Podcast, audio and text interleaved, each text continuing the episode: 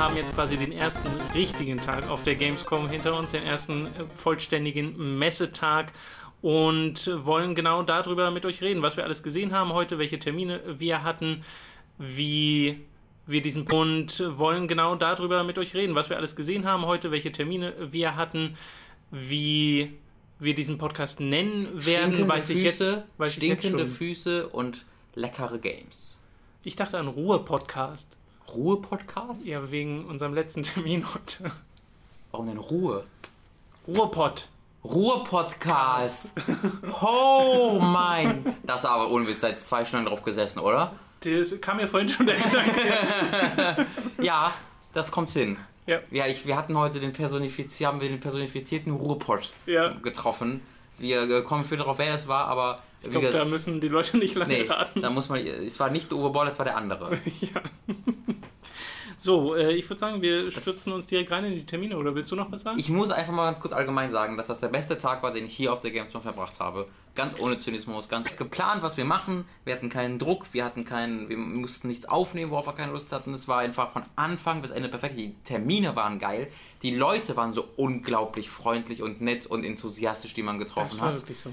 Also an jeder Stelle hatte einfach jeder Bock. Und das, die Game Designer hatten Bock und waren teilweise total nervös. Die Ja. Publisher hatten Bock. Jeder hatte Bock. Und äh, hat die, sich die größte Mühe gegeben, irgendwie auch spontan dann Termine zu ändern oder sonst irgendwas. Das war von Anfang bis Ende eine tolle Erfahrung. Ja, das war ein sehr, sehr schöner Tag. Kann natürlich sein, dass das in zwei Tagen schon ganz anders aussieht. Möglich. Wenn äh, die Leute all das, was sie heute gemacht haben, schon nochmal, Ja. zweimal Ja, machen ja. mussten. Ähm, aber heute war wirklich toll. Da kommen wir sicherlich auch noch zu einigen Beispielen. Wir haben angefangen mit Ubisoft heute. Das waren Mhm. unsere ersten Termine. Haben dort Anno. Weil, Entschuldigung, darf ich noch mal kurz was vorher sagen? Natürlich. Nämlich, weil die Leute sich die ganze Zeit, weil wir es vergessen werden und die Leute sich fragen vielleicht die ganze Zeit, wegen EA. Äh, EA hat heute eine Pressekonferenz gemacht. Das sind allerdings einfach nur Footage zu bereits angekündigten Spielen gewesen. Und wir haben am Freitag einen Termin bei EA, äh, wo wir uns die ganzen Sachen entweder selbst angucken können oder anspielen können, in den meisten Fällen sogar. Ähm, deswegen haben wir jetzt nicht groß uns die Trailer angeguckt. Wie gesagt, am Freitag werden wir da Ausführliches zu sehen. Und das gleiche gilt auch zu Mafia 3. Den Trailer haben wir auch noch nicht gesehen. Ja. Aber auch dieses Spiel sehen wir dann am Freitag. Genau, also darüber reden wir noch, nur eben halt im wahrscheinlich letzten Teil des, Ja. der Gamescom Special Podcast Genau. Reihe, der hoffentlich am Freitag kommt. Wie wir genau das am Freitag Naja, machen, Samstag dann.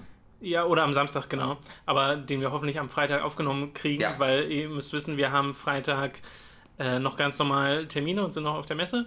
Und unser Zug fährt dann irgendwie 17 48, glaube noch ich. was, genau. Also wir sind dann an dem Tag schon wieder unterwegs zurück und werden dann mal gucken, ob wir den irgendwie auf dem Zug aufgenommen kriegen Genau. oder so. Also irgendwie kriegen wir das schon hin, dass ihr dann Samstag einen Podcast habt Ja. äh, und wir diese die Gamescom Special Podcast Reihe abschließen, aber Podcast Reihe abschließen. Aber jetzt erstmal zu Teil 2 und jetzt auch endlich zu Ubisoft, was So. unser erster Termin war, angefangen mit Anno 2250.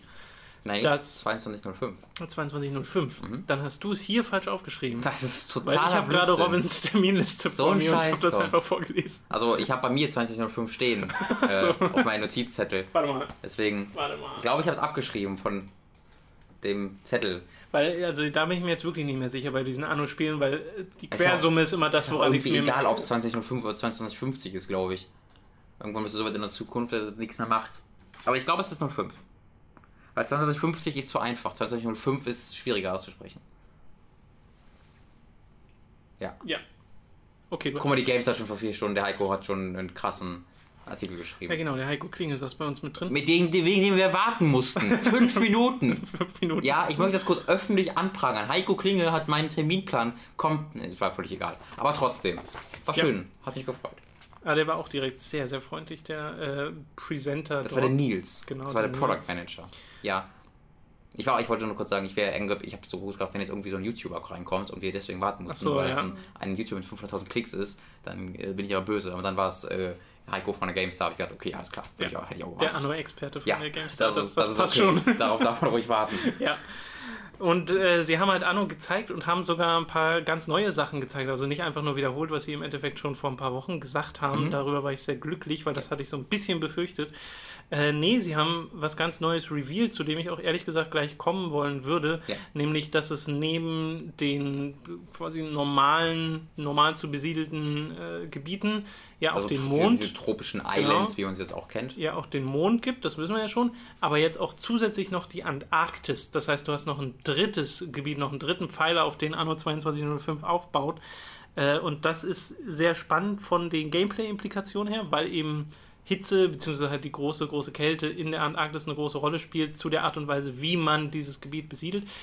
Aber auch einfach audiovisuell, weil das sah unfassbar toll aus, wie das einfach dargestellt wurde, wie Ja. der, der Schnee durchs, äh, durch den Bildschirm wehte und wie hoch aufgelöst diese Eistexturen einfach waren. Das war sehr, sehr hübsch. Das ist grafisch Hammer gewesen. Hat auch recht stark geruckelt auf dem äh, PC, auf dem es gezeigt wurde. Ähm, ist ja noch ein paar Monate hin zum Release, aber das war wirklich grafisch der absolute Hammer. Ja, das konnte man sich sehr gut anschauen. Und da sind halt so Sachen drin, wie dass du ähm, so Klimawandler hast, die du bauen musst, oder dass du Industrie hauptsächlich in der Antarktis baust. Also das ist natürlich nichts, wo man jetzt irgendwie eine große Stadt mit ganz vielen Bewohnern Ja, baut. ist genau wie auf dem Mond, das ist halt Genau. für Ressourcenabbau. Und man äh, muss, also es gibt ja trotzdem Camps, also es sind dann wirklich so ein paar Zelte, die da stehen, aber die muss man in der Nähe von Fabriken bauen, weil die halt Hitze ausstrahlen Ja. und das ist wichtig dafür. Das heißt, man kann nicht wie in klassischen Anno, in klassischer Anno-Manier einfach so ein Ballungszentrum aus äh, Wohnhäusern Mhm. bauen, sondern muss sehr gestreut Genau. planen, wie man denn seine Stadt in Anführungszeichen beziehungsweise seinen Industriekomplex äh, dort technischen Unterschied macht, Ja. wie du das besiedelst. Und auf dem Mond sind es ja die Krater und sowas Ja, alles. ja und ich finde halt auch einfach so cool, dass es einfach dann so viele unterschiedliche Gebäude dann auch sind, weil du sagst ja schon, diese Wohnungen sind da halt dann so Zelte und alles, was du halt baust, sieht völlig anders aus als die Sachen, die du am Mond baust Ja, oder auf stimmt. den Inseln baust. Das ist halt einfach ein optisch. Also das war ein sehr, sehr cooler Unterschied, der sofort klar wurde, wenn der von einem Szenario zum anderen gewechselt hat, die ja auch alle Teil desselben Spiels sind. Also du sagst jetzt nicht, ich mache jetzt ein neues Spiel auf dem Mond oder ich mache ein neues Spiel auf der. Insel, sondern du wechselst immer wieder hin und her. Und das gibt dem ja auch nochmal einen ganz Ja, also es ist quasi verbunden mit so einer Art Weltkarte, auf der du mehrere Maps anwählst Ja. im Endeffekt. Die laden dann und dann bist du halt da drin. Äh, weiß noch nicht, wie, wie sich das dann tatsächlich auf naja, lange Sicht spielt. Also ob es auch so Situationen geben wird, wo du dir denkst, okay, jetzt will ich eigentlich gerade mal nur eben kurz Mhm. in die Antarktis-Map und nur was Kleines fixen Mhm. und muss dann halt so lange dafür laden, weil es ja immer, also geht ja auch eigentlich gar hat er nicht aber anders. nicht geladen, wirklich, oder? Doch, doch, doch, der Ja? hat dafür Okay. geladen, ja, ja. Und äh, ich glaube, dieses ganz schnelle Hin- und Herspringen wird nicht so richtig möglich sein. Da muss man wahrscheinlich mit Nee. ein bisschen Voraussicht. Darauf wird es auch nicht au- ausgelegt, so dass du Ich ständig hin nehme und her ich switcht. nehm auch mal an, dass, glaube ich, der Fokus wirklich immer noch diese grüne Ja. Landschaft ist, die du halt besiedelst, mit deinen, wo halt auch deine Leute wohnen, äh, logischerweise, und was halt das Größte ist. Und das Mond und, ähm, und äh, Antarktis Zusatz sind und industrielle Unterstützung. Ja. Äh, was sie noch gezeigt haben, was auch, ich, ich habe jetzt die äh, letzten Annos, ich habe Anno äh, 20 irgendwas gespielt. 70. 2070, 2070. ja. Das habe ich gespielt, oder, äh, aber nicht so mega weit, deswegen weiß ich nicht, ob es da auch schon diese RTS-Mechaniken gab. Aber ist das ein Reveal? Ein neuer? Die das Ich glaube schon, ja. oder? Ja, weil es gibt nämlich äh, Nebenquests, also diese ganze Struktur, das hat uns der Manu letztes Mal im Podcast Du musst das Buch, glaube ich, mal Ach so. hinlegen, weil man das total. Entschuldigung, falls ich dir das. Mikro zu, äh, zu schwenke, mit meinem Notizbuch. Äh, es, äh, Manu hat uns letztes Mal im Podcast erklärt, weil der auf so einem Event war, dass es halt nicht mehr diese klassische Story gibt, sondern das Endlosspiel und darin eingebunden halt so Nebenquests und sowas. Und das hat man jetzt halt äh, genauer gesehen, dass du eben Nebenquests äh, starten kannst. Und die sehen dann unterschiedlich aus und es gibt halt sogenannte Crisis Zone Nebenquests, wo dann tatsächlich Einheiten an die Seite gestellt bekommst, eine feste Anzahl. Äh, und mit denen hast du dann halt einfach eine Map, so Company of Heroes mäßig oder Ja. bestimmte Missionen bei Warcraft 3 auch. Und dann musst du halt mit diesen Einheiten durch diese Map und bestimmte Missionsziele erfüllen. Du sammelst währenddessen Ressourcen auf, die es nur in diesen Nebenmissionen gibt. Äh, die tatsächlich, das hat er immer wieder betont, nicht im normalen Spiel äh, Ja. ähm, äh, anbauen kannst oder finden kannst. Ähm, aber er war auch, war ihm auch wichtig zu sagen, dass du die Nebenquests immer jederzeit selbst auswählst. Also du wirst nie gesagt bekommen, XY greift dich an Punkt Z an, äh, verteidige oder ist verloren, sondern du hast immer selbst die Möglichkeit zu sagen, jetzt will ich das machen und jetzt will ich es nicht machen. Und deine Einheiten, die nimmst du dann auch mit wie in der nächsten Mission, die werden stärker, die kriegen neue Fähigkeiten, leveln auf äh, und innerhalb dieser Mission kriegst du dann auch, fehlt auch neue Einheiten, du baust die nicht selbst.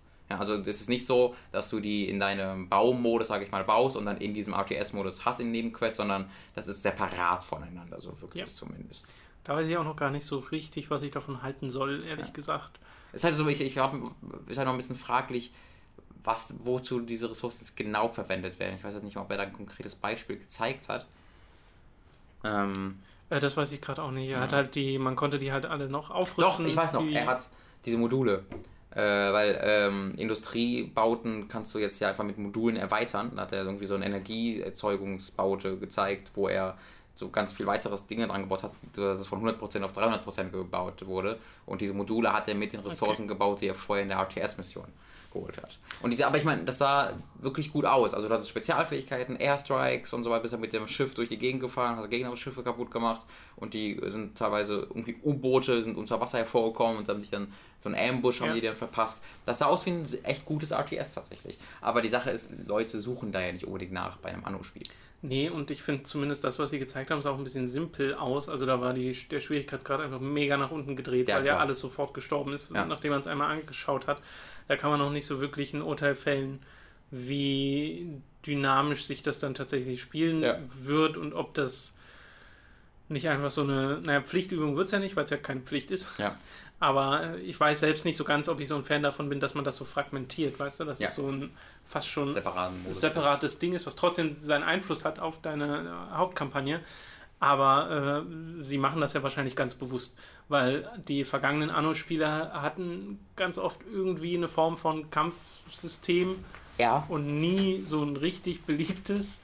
Ich meine, ich kann mich noch ans allererste Anno erinnern, Anno 1602, wie man da einfach nur Kanoniere bauen musste. Ja, ja, oh und ja. äh, das hat gereicht. Also die ganzen anderen Truppentypen waren eigentlich, konntest du in die Tonne klopfen, die waren egal. Du hast die auch irgendwie nie direkt gesteuert oder nur so halb. Es war Ja, doch, doch, die hast du schon direkt Ja, aber es hat nie so, also nie so ein Age of Empires mäßig, sondern es war immer eher so, Das waren halt so winzig kleine Fitzelfigürchen. ja, irgendwie sowas.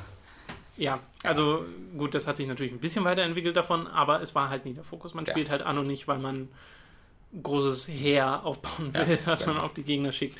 Und dessen sind sie sich ja bewusst und das auch ganz gut so. Es sah aber wirklich, also mein Fazit davon war, äh, das will ich jetzt gerne spielen. Ich hatte sofort richtig Bock, das zu spielen. Ja. Äh, diese, das Aussehen von dem Mond und das Aussehen von der Arktis hat mich so direkt angefixt, weil das so auch andere Spielelemente waren. Das, äh, Es ist auch stilistisch einfach ansprechender, finde ich, als Anno 2070, wo ich einfach nicht so der große Freund war von diesem Stil, weil sie es nicht sehr, nicht konsequent genug gemacht Mhm. haben und das jetzt wirkt sehr konsequent. ja. Und das wirkt halt mehr als, also das ist halt mehr als ich je gedacht hätte, dass er jetzt noch, auch noch die Arktis reinhauen. Das hat so richtig Ja, so das was. war, Das war ja, so richtig. wirklich? Okay, damit können wir, glaube ich, Anno abschließen Mhm. und äh, kommen zu einem kleinen Ding, was quasi du erlebt hast und ich Mhm. habe dich dabei gefilmt, nämlich äh, der VR-Abteilung bei Ubisoft. Und ja, sowas gab es. Da hat man im Endeffekt zwei Sachen erlebt. Ja. Das eine war ein äh, Multiplayer Capture the Flag Spiel, in dem man über eine Stadt drüber geflogen ist. Ihr habt dort zwei gegen zwei gespielt, dazu kannst du gleich noch was sagen. Und das andere war im Endeffekt die eine Szene aus Far Cry 3, in der er den Hauptcharakter mit einem Stein an Fuß gefesselt Ja. ins Wasser schmeißt. Die äh, Do You Know the Definition of Insanity Genau. Szene. Nur halt das aus der Ego-Perspektive. Ja, also war es Far Cry Über- 3, darum geht's. Über V- Ja. VR, genau.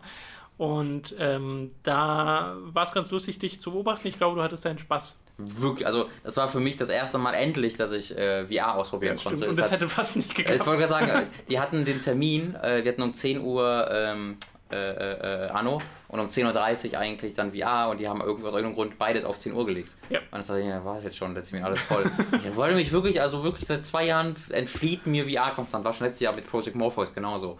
Ähm, aber dann haben, sind wir doch noch mit reingekommen, weil irgendwie einer nicht gekommen ist.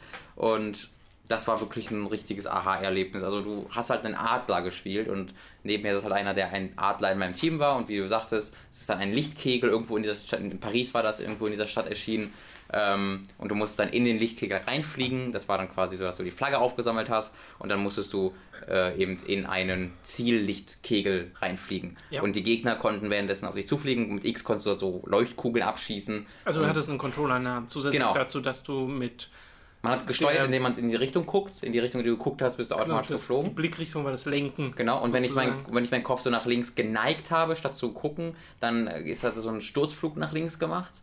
Äh, und dann konnte ich halt RC äh, halten zum Schnellfliegen, LT zum Langsamfliegen, so kannst du dann enge Kurven und sowas fliegen. Ja. Und dann konntest du halt noch auf X schießen. Äh, Und so, so musst du halt dann, äh, wenn irgendwie der Gegner gerade dann diese Flag hat, musst du halt dann auf den Gegner ballern und du bist halt nur so ein kleiner Adler und natürlich fliegt dann der Gegner auch einfach so durch die äh, Häuserschluchten und das und wenn du dann wirklich selbst durch so eine Häuserschlucht halt fliegst und du halt nicht vor die Wände fliegen, dass du das noch kaputt bist, das war wirklich ein Aha-Erlebnis. Also als Ja. ich das erste Mal dort runtergestürzt bin, hatte ich exakt das, oh mein Gott, ich falle Gefühl im Bauch, das Achterbahngefühl, wo einfach der Magen mir nach oben gegangen ist, obwohl ich halt saß. Und das war so komisch, ich sitze hier, aber oh, oh, okay, okay, okay. Geholfen hat dabei halt, dass ich selbst gesteuert habe. Das Ja. heißt, ich hatte dann noch Kontrolle. Wenn ich das nicht gehabt hätte, wenn ich einfach plötzlich gefallen wäre, dann wäre es wahrscheinlich, dann hätte ich wahrscheinlich echt vom Stuhl irgendwie gefallen und hätte echt krass reagiert. Davon gibt es ja Videos von Leuten, Ja. bei denen das so passiert. Kann ich absolut verstehen. Also so war ich einfach noch ganz Zeit mit so dumm grinsendem Mund oder Zunge raus, weil du ganz so konzentriert ja, bist. ja, es war sehr Äh, unterhaltsam. Dich einfach nur, also ihr müsst euch vorstellen, wir durften halt nur die Reaktion filmen, nicht Ja. wirklich, was da gezeigt wurde, Ja. obwohl ich nicht verstehe, warum nicht. Aber Naja, weil es ist, es ist, ist, ist Assassin's Creed mäßig sah es aus, kommt Assassin's Creed VR, Adler. Ja, ja, wahrscheinlich einfach um Bla, bla, bla, Spekulationen genau. zu vermeiden. Ähm, aber allein das zu sehen ohne das Bild schon ist so unterhaltsam, weil halt, ihr müsst euch halt vorstellen, Robin hat ständig so nach links und rechts den Kopf bewegt und das in so plötzlichen äh, Bewegungen. Ja. Und dein Kollege neben dir äh, ja genauso und Ja, ihr wir habt euch dann teilweise angeguckt und angeguckt, das- ohne dass ihr euch wirklich angeguckt habt und das äh, ist ein sehr absurdes Bild, das man mit Dubstep unterlegen sollte.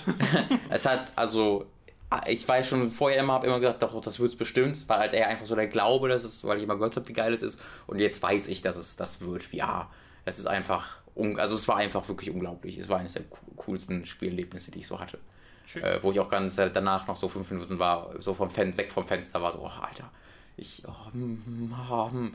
Äh, ja, das mit äh, Vars hat ein bisschen darunter gelitten, dass ich halt wusste, was passiert.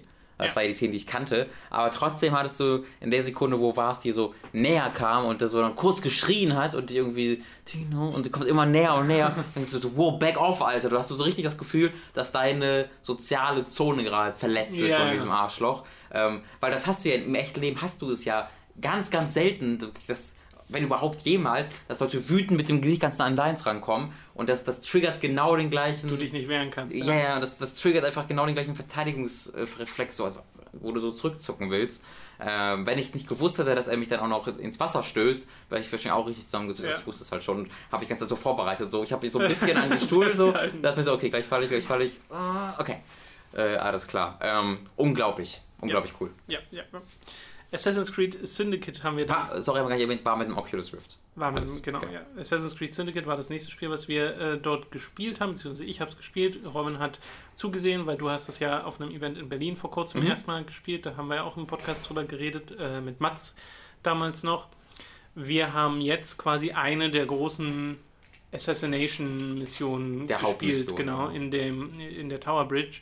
Und das war im Endeffekt so, wie man, wie es auch in Unity präsentiert wird. Tower of London meinst? Tower of London, ja, natürlich. Das habe ich das verwirrt, weil der hat das so gesagt, so, you are in the town of London. Ich dachte so, ja, das, ja. Aha, okay. Stimmt, äh, ja, also natürlich, Ja. Tower of London. Und äh, das wurde so präsentiert, wie im Endeffekt in Unity die Hauptmission auch präsentiert wurde, Mhm. nämlich dass du dein Ziel siehst in so einer Kamerafahrt und dann noch so Opportunities siehst, die optional sind, wo du dir quasi die, das Erreichen deines Ziels erleichtern kannst. Ja. Und das gab es ja in Unity genauso auch schon. Nur da war es halt immer nie so ganz ersichtlich, was genau was passiert jetzt, wenn ich zu dem hingehe. Und es war immer so ein bisschen wischiwaschi. Und ich habe es aus so einem einfach gemacht, weil ich einfach so ein Completionist bin, dass ich alles machen wollte. Ja. Und das war jetzt sehr viel verständlicher, ne, dass du, dass, äh, dass eben dieser Rundflug kam und du hast wirklich eine längere Szene gesehen, wo du gesehen hast, da ist gerade irgendwas passiert. Dann hast du ein Icon bekommen, was ein Stealth, das ist der Stealth-Weg, das ist der brutale Weg, Ja. äh, so nach dem Motto. Äh, und dann, wenn du zu ihm hingekommen bist, zu dieser Person oder zu dieser Gegebenheit, äh, für die du dich dann entscheidest, konntest du dann nochmal auf Details klicken und dann hat er dir nochmal, ähm, bevor du wirklich da, dem zugestimmt hast, hat er dir nochmal angezeigt, das ist diese Situation, das passiert dadurch. Genau. Und das war ganz cool. Und wir, also beziehungsweise ich habe mich dann für quasi eine dieser optionalen Sachen entschieden und dann die Hauptmission gemacht. Und gespielt haben wir übrigens die Heldin sozusagen. Ja, die, die, Zwillingsschwester. Genau, äh, der Namen ich mir nicht gemerkt habe, genauso wenig wie den Namen vom, Ja. ein, vom anderen. E irgendwas Äh, mit und auch- Avery oder Ivory Ich glaube, oder ich kenne auch so. nicht mehr den Namen aus dem von Unity. Arno. Anno, Ja. genau. Ja, aber das werden auch langsam. Da kann ich aber ganz kurz zu sagen, äh, also das ist halt die Mission, in welche Mission welche Charakter spielst, ist halt von der Story vorgegeben, aber du kannst in der freien Welt jederzeit wechseln tatsächlich. Das, äh, habe ich noch nicht gewusst, äh, dass Ja, soweit ich weiß, sind die beiden auch gleichermaßen Hauptcharakter. Genau. Ja, Wie gesagt, du kannst jederzeit wechseln und es ist nicht einer mehr als der andere. genau. Ist halt ein bisschen schade, dass das irgendwie erst wieder so ein bisschen anders angekündigt war. Also ich hatte das nie so das Gefühl gehabt, dass es gleichwertige Charaktere sind. Das Ja, naja, weil halt irgendjemand auf dem Cover sein muss. Ja. Und es ist halt dann. Das Aus, sind, die sind schon beide auf dem Cover, glaube ich. Aber von der Story, also von der Präsentation halt her, wirkt es immer auf mich so, als ob halt der Typ. ja, weil das halt der erste war, den Ja, gesehen hast. genau. Naja, Aber ne, ist ja aber cool, dass es schön, also, schön, dass ja, es äh, so ist, wie es ist. Die Animation Ähm. Die Mission, da bin ich dann erst auf den Mauern von dieser Feste im Endeffekt äh, lang gekraxelt, habe mich da teilweise, also habe teilweise versucht, den Gegnern einfach auszuweichen. Mhm. Teilweise habe ich es auch einfach platt gemacht, was in diesem Fall wieder extrem brutal ist. Die, äh, ja, gute hast einmal so, Dame- Alter, hab ich die, angeguckt. die gute Dame hat ja so einen, ja, so einen Stock ja, im Endeffekt Gehstock. Dabei, also eine stumpfe Waffe noch. Und Ja. das wirkt irgendwie noch mal brutaler, wenn Ja. sie das dann in Kombination mit ihrer, ihrer Klinge benutzt. Das ist eine sehr coole Animation, aber dass sie, wie sie die Kinnhaken gibt mit dem Stock ja. und so, das war sehr cool. Ja, ja, ja. Äh, und ich glaube, hier habe ich auch gar nicht so ein großes Problem damit, weil von den bisherigen Story-Trailern wird zumindest suggeriert, dass die beide total ruppig sind. Ja, also gerade die Frau, weißt du noch, der erste Trailer, wo äh, Ja, die, ja, wo, dieses- wo erst noch so gesagt wurde, ja, die Wo bis ist heute ob total sarkastisch. Ich vielleicht glaube, gemeint war. war. Es muss eigentlich sarkastisch ja, weißt du, sie sagt, sie sagt halt, ja, ist immer vorsichtig und so Ja, zu ja. der Trailer, wo sie übelst auseinander nimmt. Ja. äh, und das wirkt jetzt halt wirklich genauso, dass sie einfach ein Badass ist. Und ich habe dann dort im Endeffekt jemanden befreit, der war dort gefangen, musste ich erst den Schlüssel suchen, der bei einem der Wachen war. Das war ein Geheimagent, der genau. für oh, die Assassinen war, aber bei den Templern halt als Genau. Und als ich den dann befreit habe, hat der ein paar dieser typischen London-Wachen ähm, überredet, mit mir mitzukämpfen. Ja. Und dann haben wir im Endeffekt zusammen den Tower of London gestürmt, mehr oder weniger. Also gestürmt, es waren dann fünf Leute.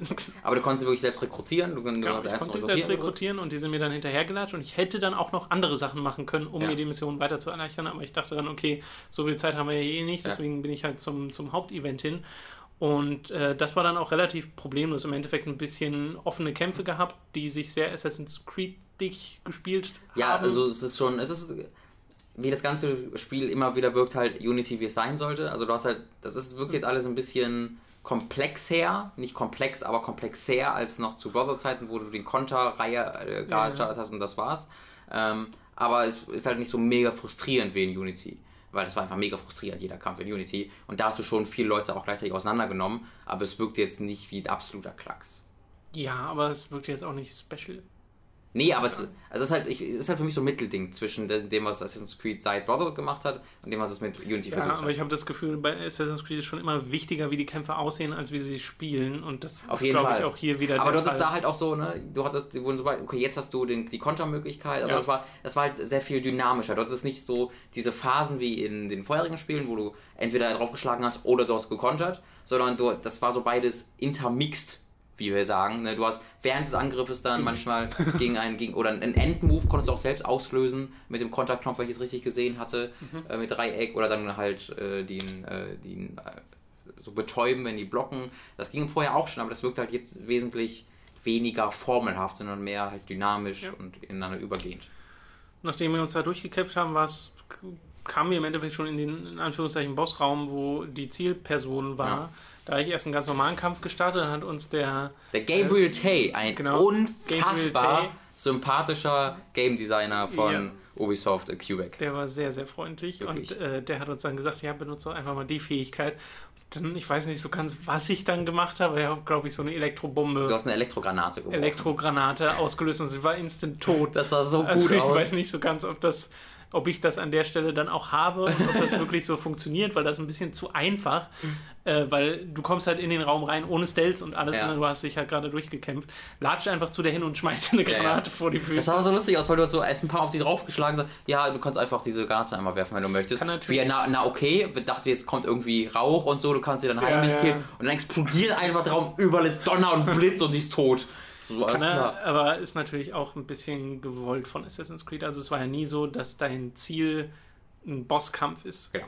Dein Ziel ist einfach immer ein ganz normaler Mensch, der ganz normal sterben Ja, kann. ja. Und äh, das, Die Herausforderung liegt meist eher dahin zu kommen. Ja. Das eigentliche Töten ist dann halt fällt einem Assassinen das entsprechend äh, leicht.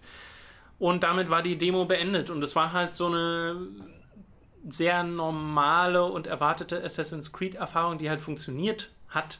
Und das ist wahrscheinlich das, was uns Ubisoft zeigen will, dass Ja. das geht in dieser Engine und so. Wobei ich sagen muss, dass es technisch noch nicht da ist, wo ich es gerne hätte. Also wir haben äh, auf der PS4 gespielt und das sah jetzt nicht großartig aus. Ich fand die Auflösung sah Also merklich ich fand das sah aus wie Unity. geringer Unity aus. Ja, wie aus. Unity auf der Konsole, aber Aber Unity sah ja mega geil aus auf allen Plattformen. naja.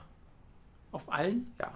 Ja, also wenn du von den technischen Problemen absiehst, die halt die Pop-Ins und äh, der ganze Mm, Bullshit, aber ja. wenn du einfach nur die Grafik für sich nimmst, Ich hatte so eine Sequenz, wo ich einfach nur den Hauptcharakter drin hatte und der sah so merkwürdig gering aufgelöst aus. Kann Ha. auch sein, dass es die Tiefenunschärfe war, die da gerade Ja, ein bisschen verrückt gespielt hat. Äh, aber dann dachte ich mir so, hm, okay, der Rest sah halt ganz okay aus.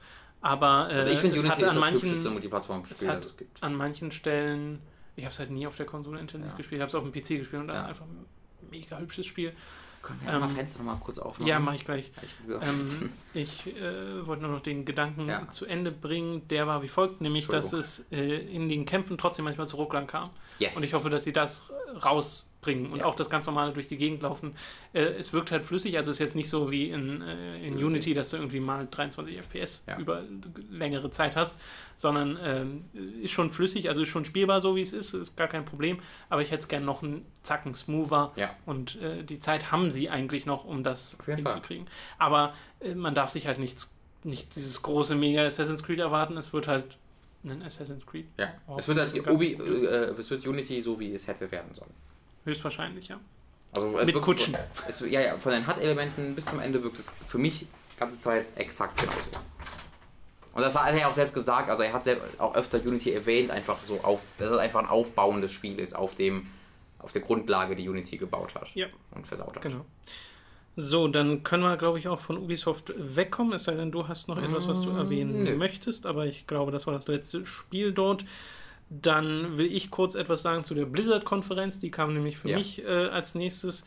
Irrtümlicherweise hatte ich im Kopf, dass auf dieser Blizzard-Konferenz das World of Warcraft Add-on angekündigt wird. Ich auch. Dem ist aber gar nicht so. Das wird am, also das wird morgen, also am Donnerstag angekündigt, äh, für euch, also wahrscheinlich heute.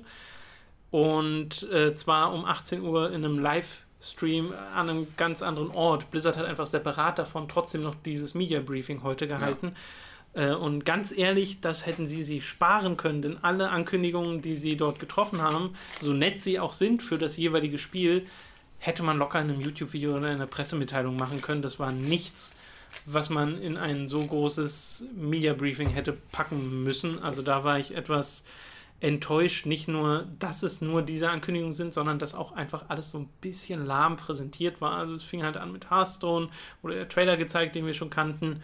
Und äh, ein paar neue Karten wurden vorgestellt, so ein paar zu viele und auch ein bisschen zu detailliert. Ja. Dann kam Heroes of the Storm, wo neue Helden vorgestellt wurden, ähm, wie zum Beispiel der Mönch aus äh, Diablo 3, der jetzt dazu kommt, was man sich schon hätte denken können. Der, der war schon in einem Trailer äh, am Rand zu sehen vom Eternal Conflict.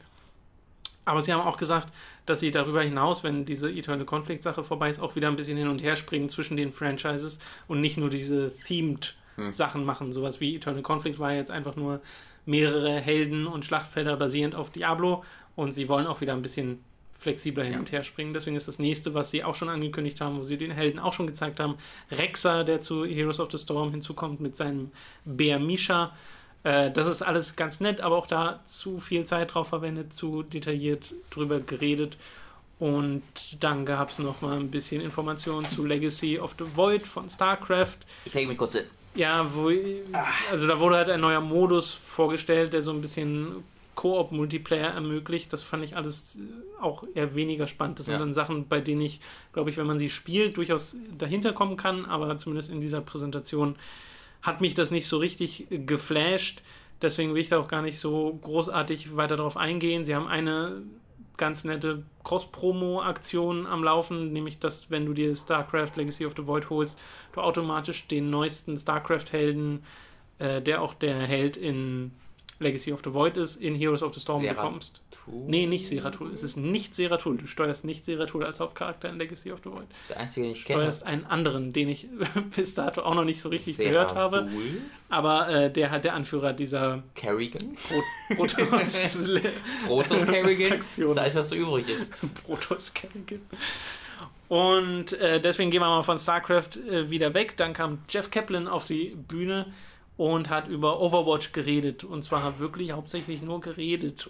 Mit zwei Artworks im Hintergrund über irgendwelche Maps. Ein neuer Held wurde eingeführt, der auf so Future Skates äh, rumfährt und Musik quasi als Fähigkeit hat. Ich glaube, er hat ihn so ein bisschen als Techno-Bade bezeichnet.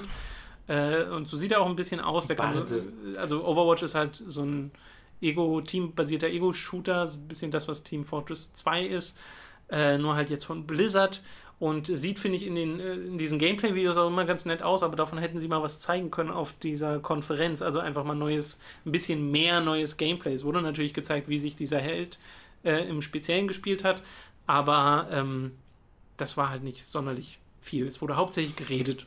Hä? Ja. Generell auf dieser Konferenz Ja. wurde sehr viel geredet äh, und das war alles, weiß nicht, das war einfach Ja, ich, war, es, ich hatte so wirklich so, bitte was? Weil ich halt, ich war bei einem anderen Termin, über den wir gleich reden können, während dieser Zeit. Und ich dachte halt fest so, jetzt kann mir gleich Tom das Addon sagen, was da angekündigt wurde.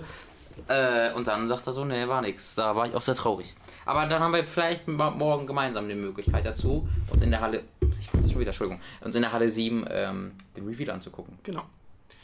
Ja, du hattest parallel dazu einen Termin, über den kannst du ja jetzt reden. Ich freue mich sehr.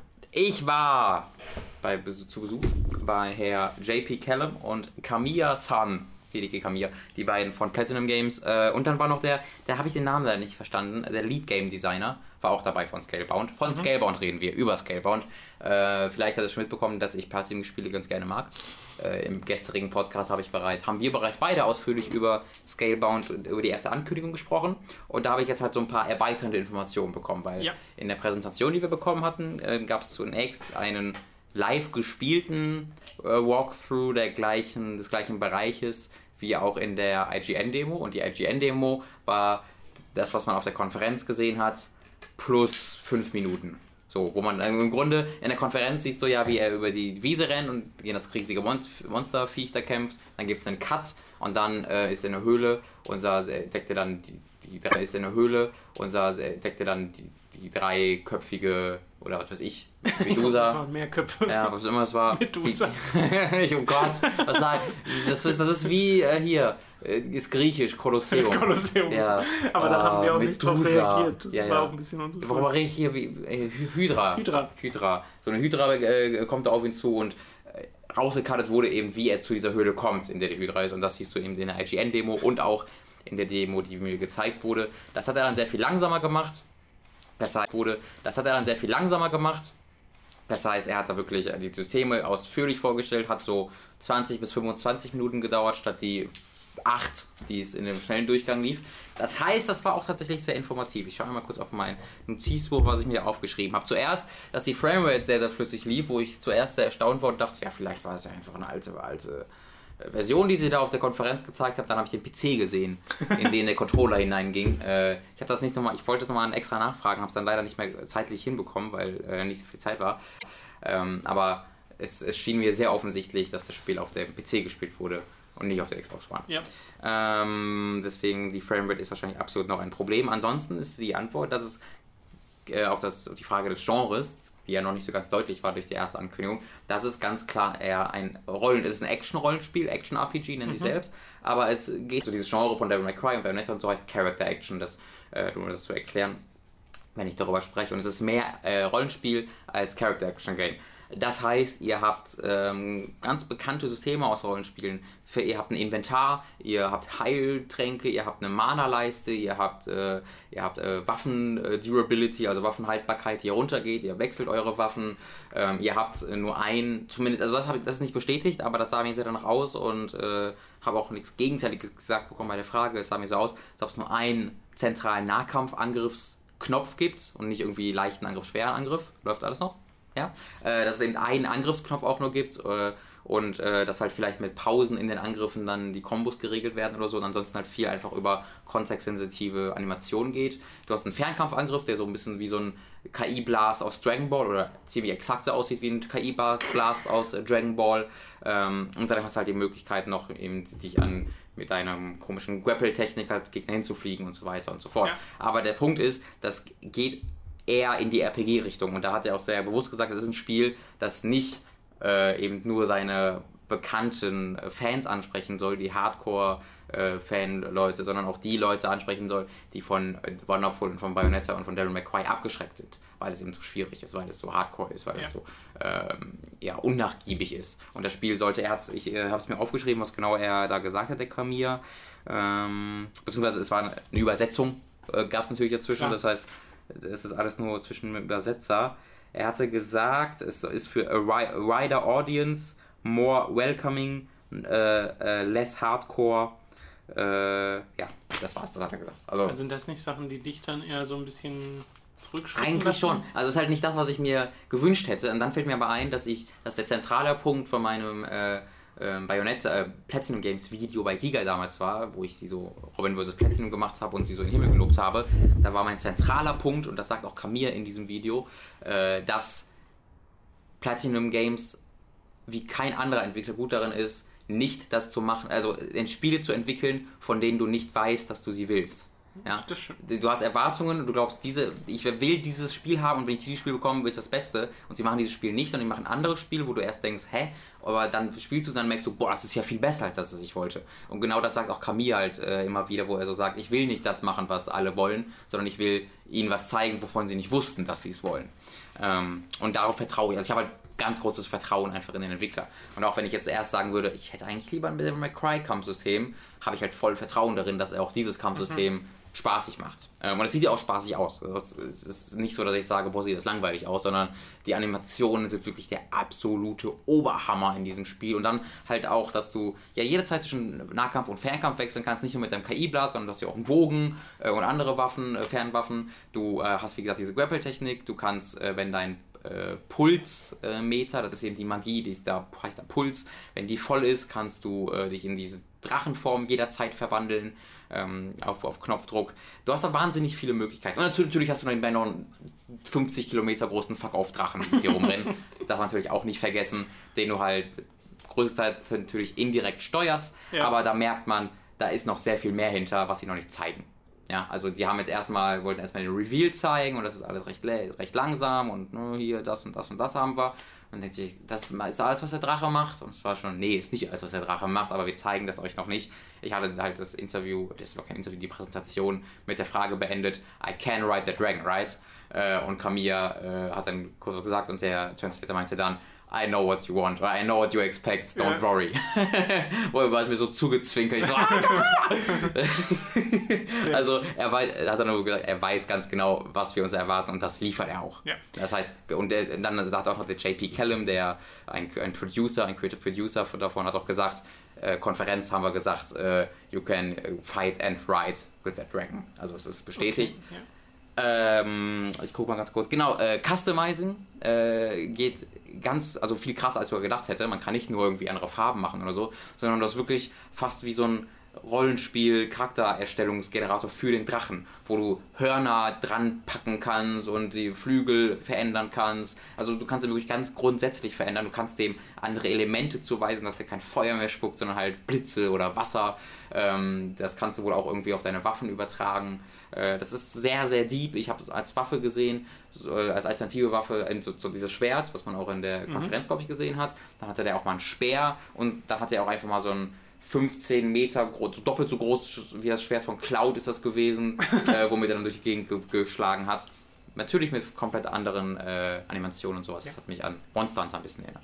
Mich erinnert diese ganze Situation, dass man zuerst ein Spiel sieht mit nicht nur dieser Framerate, mhm. sondern auch diesem Kampfsystem, wie wir gestern schon mal erwähnt haben, an mhm. Final Fantasy äh, 15 ja. und wie das gezeigt wurde. Und da waren wir auch sehr skeptisch, ob das überhaupt irgendwie Spaß machen kann, wenn man die ganze Zeit diese eine Taste drückt. Ja. Und in der Demo zu Final Fantasy 15 haben wir festgestellt, okay, da ist durchaus was vorhanden, was Spaß macht. Das ja. muss halt noch ein bisschen verbessert werden. Ja. Und Äh, genau diese Verbesserung baut ja Square ein, Ja. in Fi- also hoffentlich, haben sie zumindest gesagt, in Final Fantasy 15.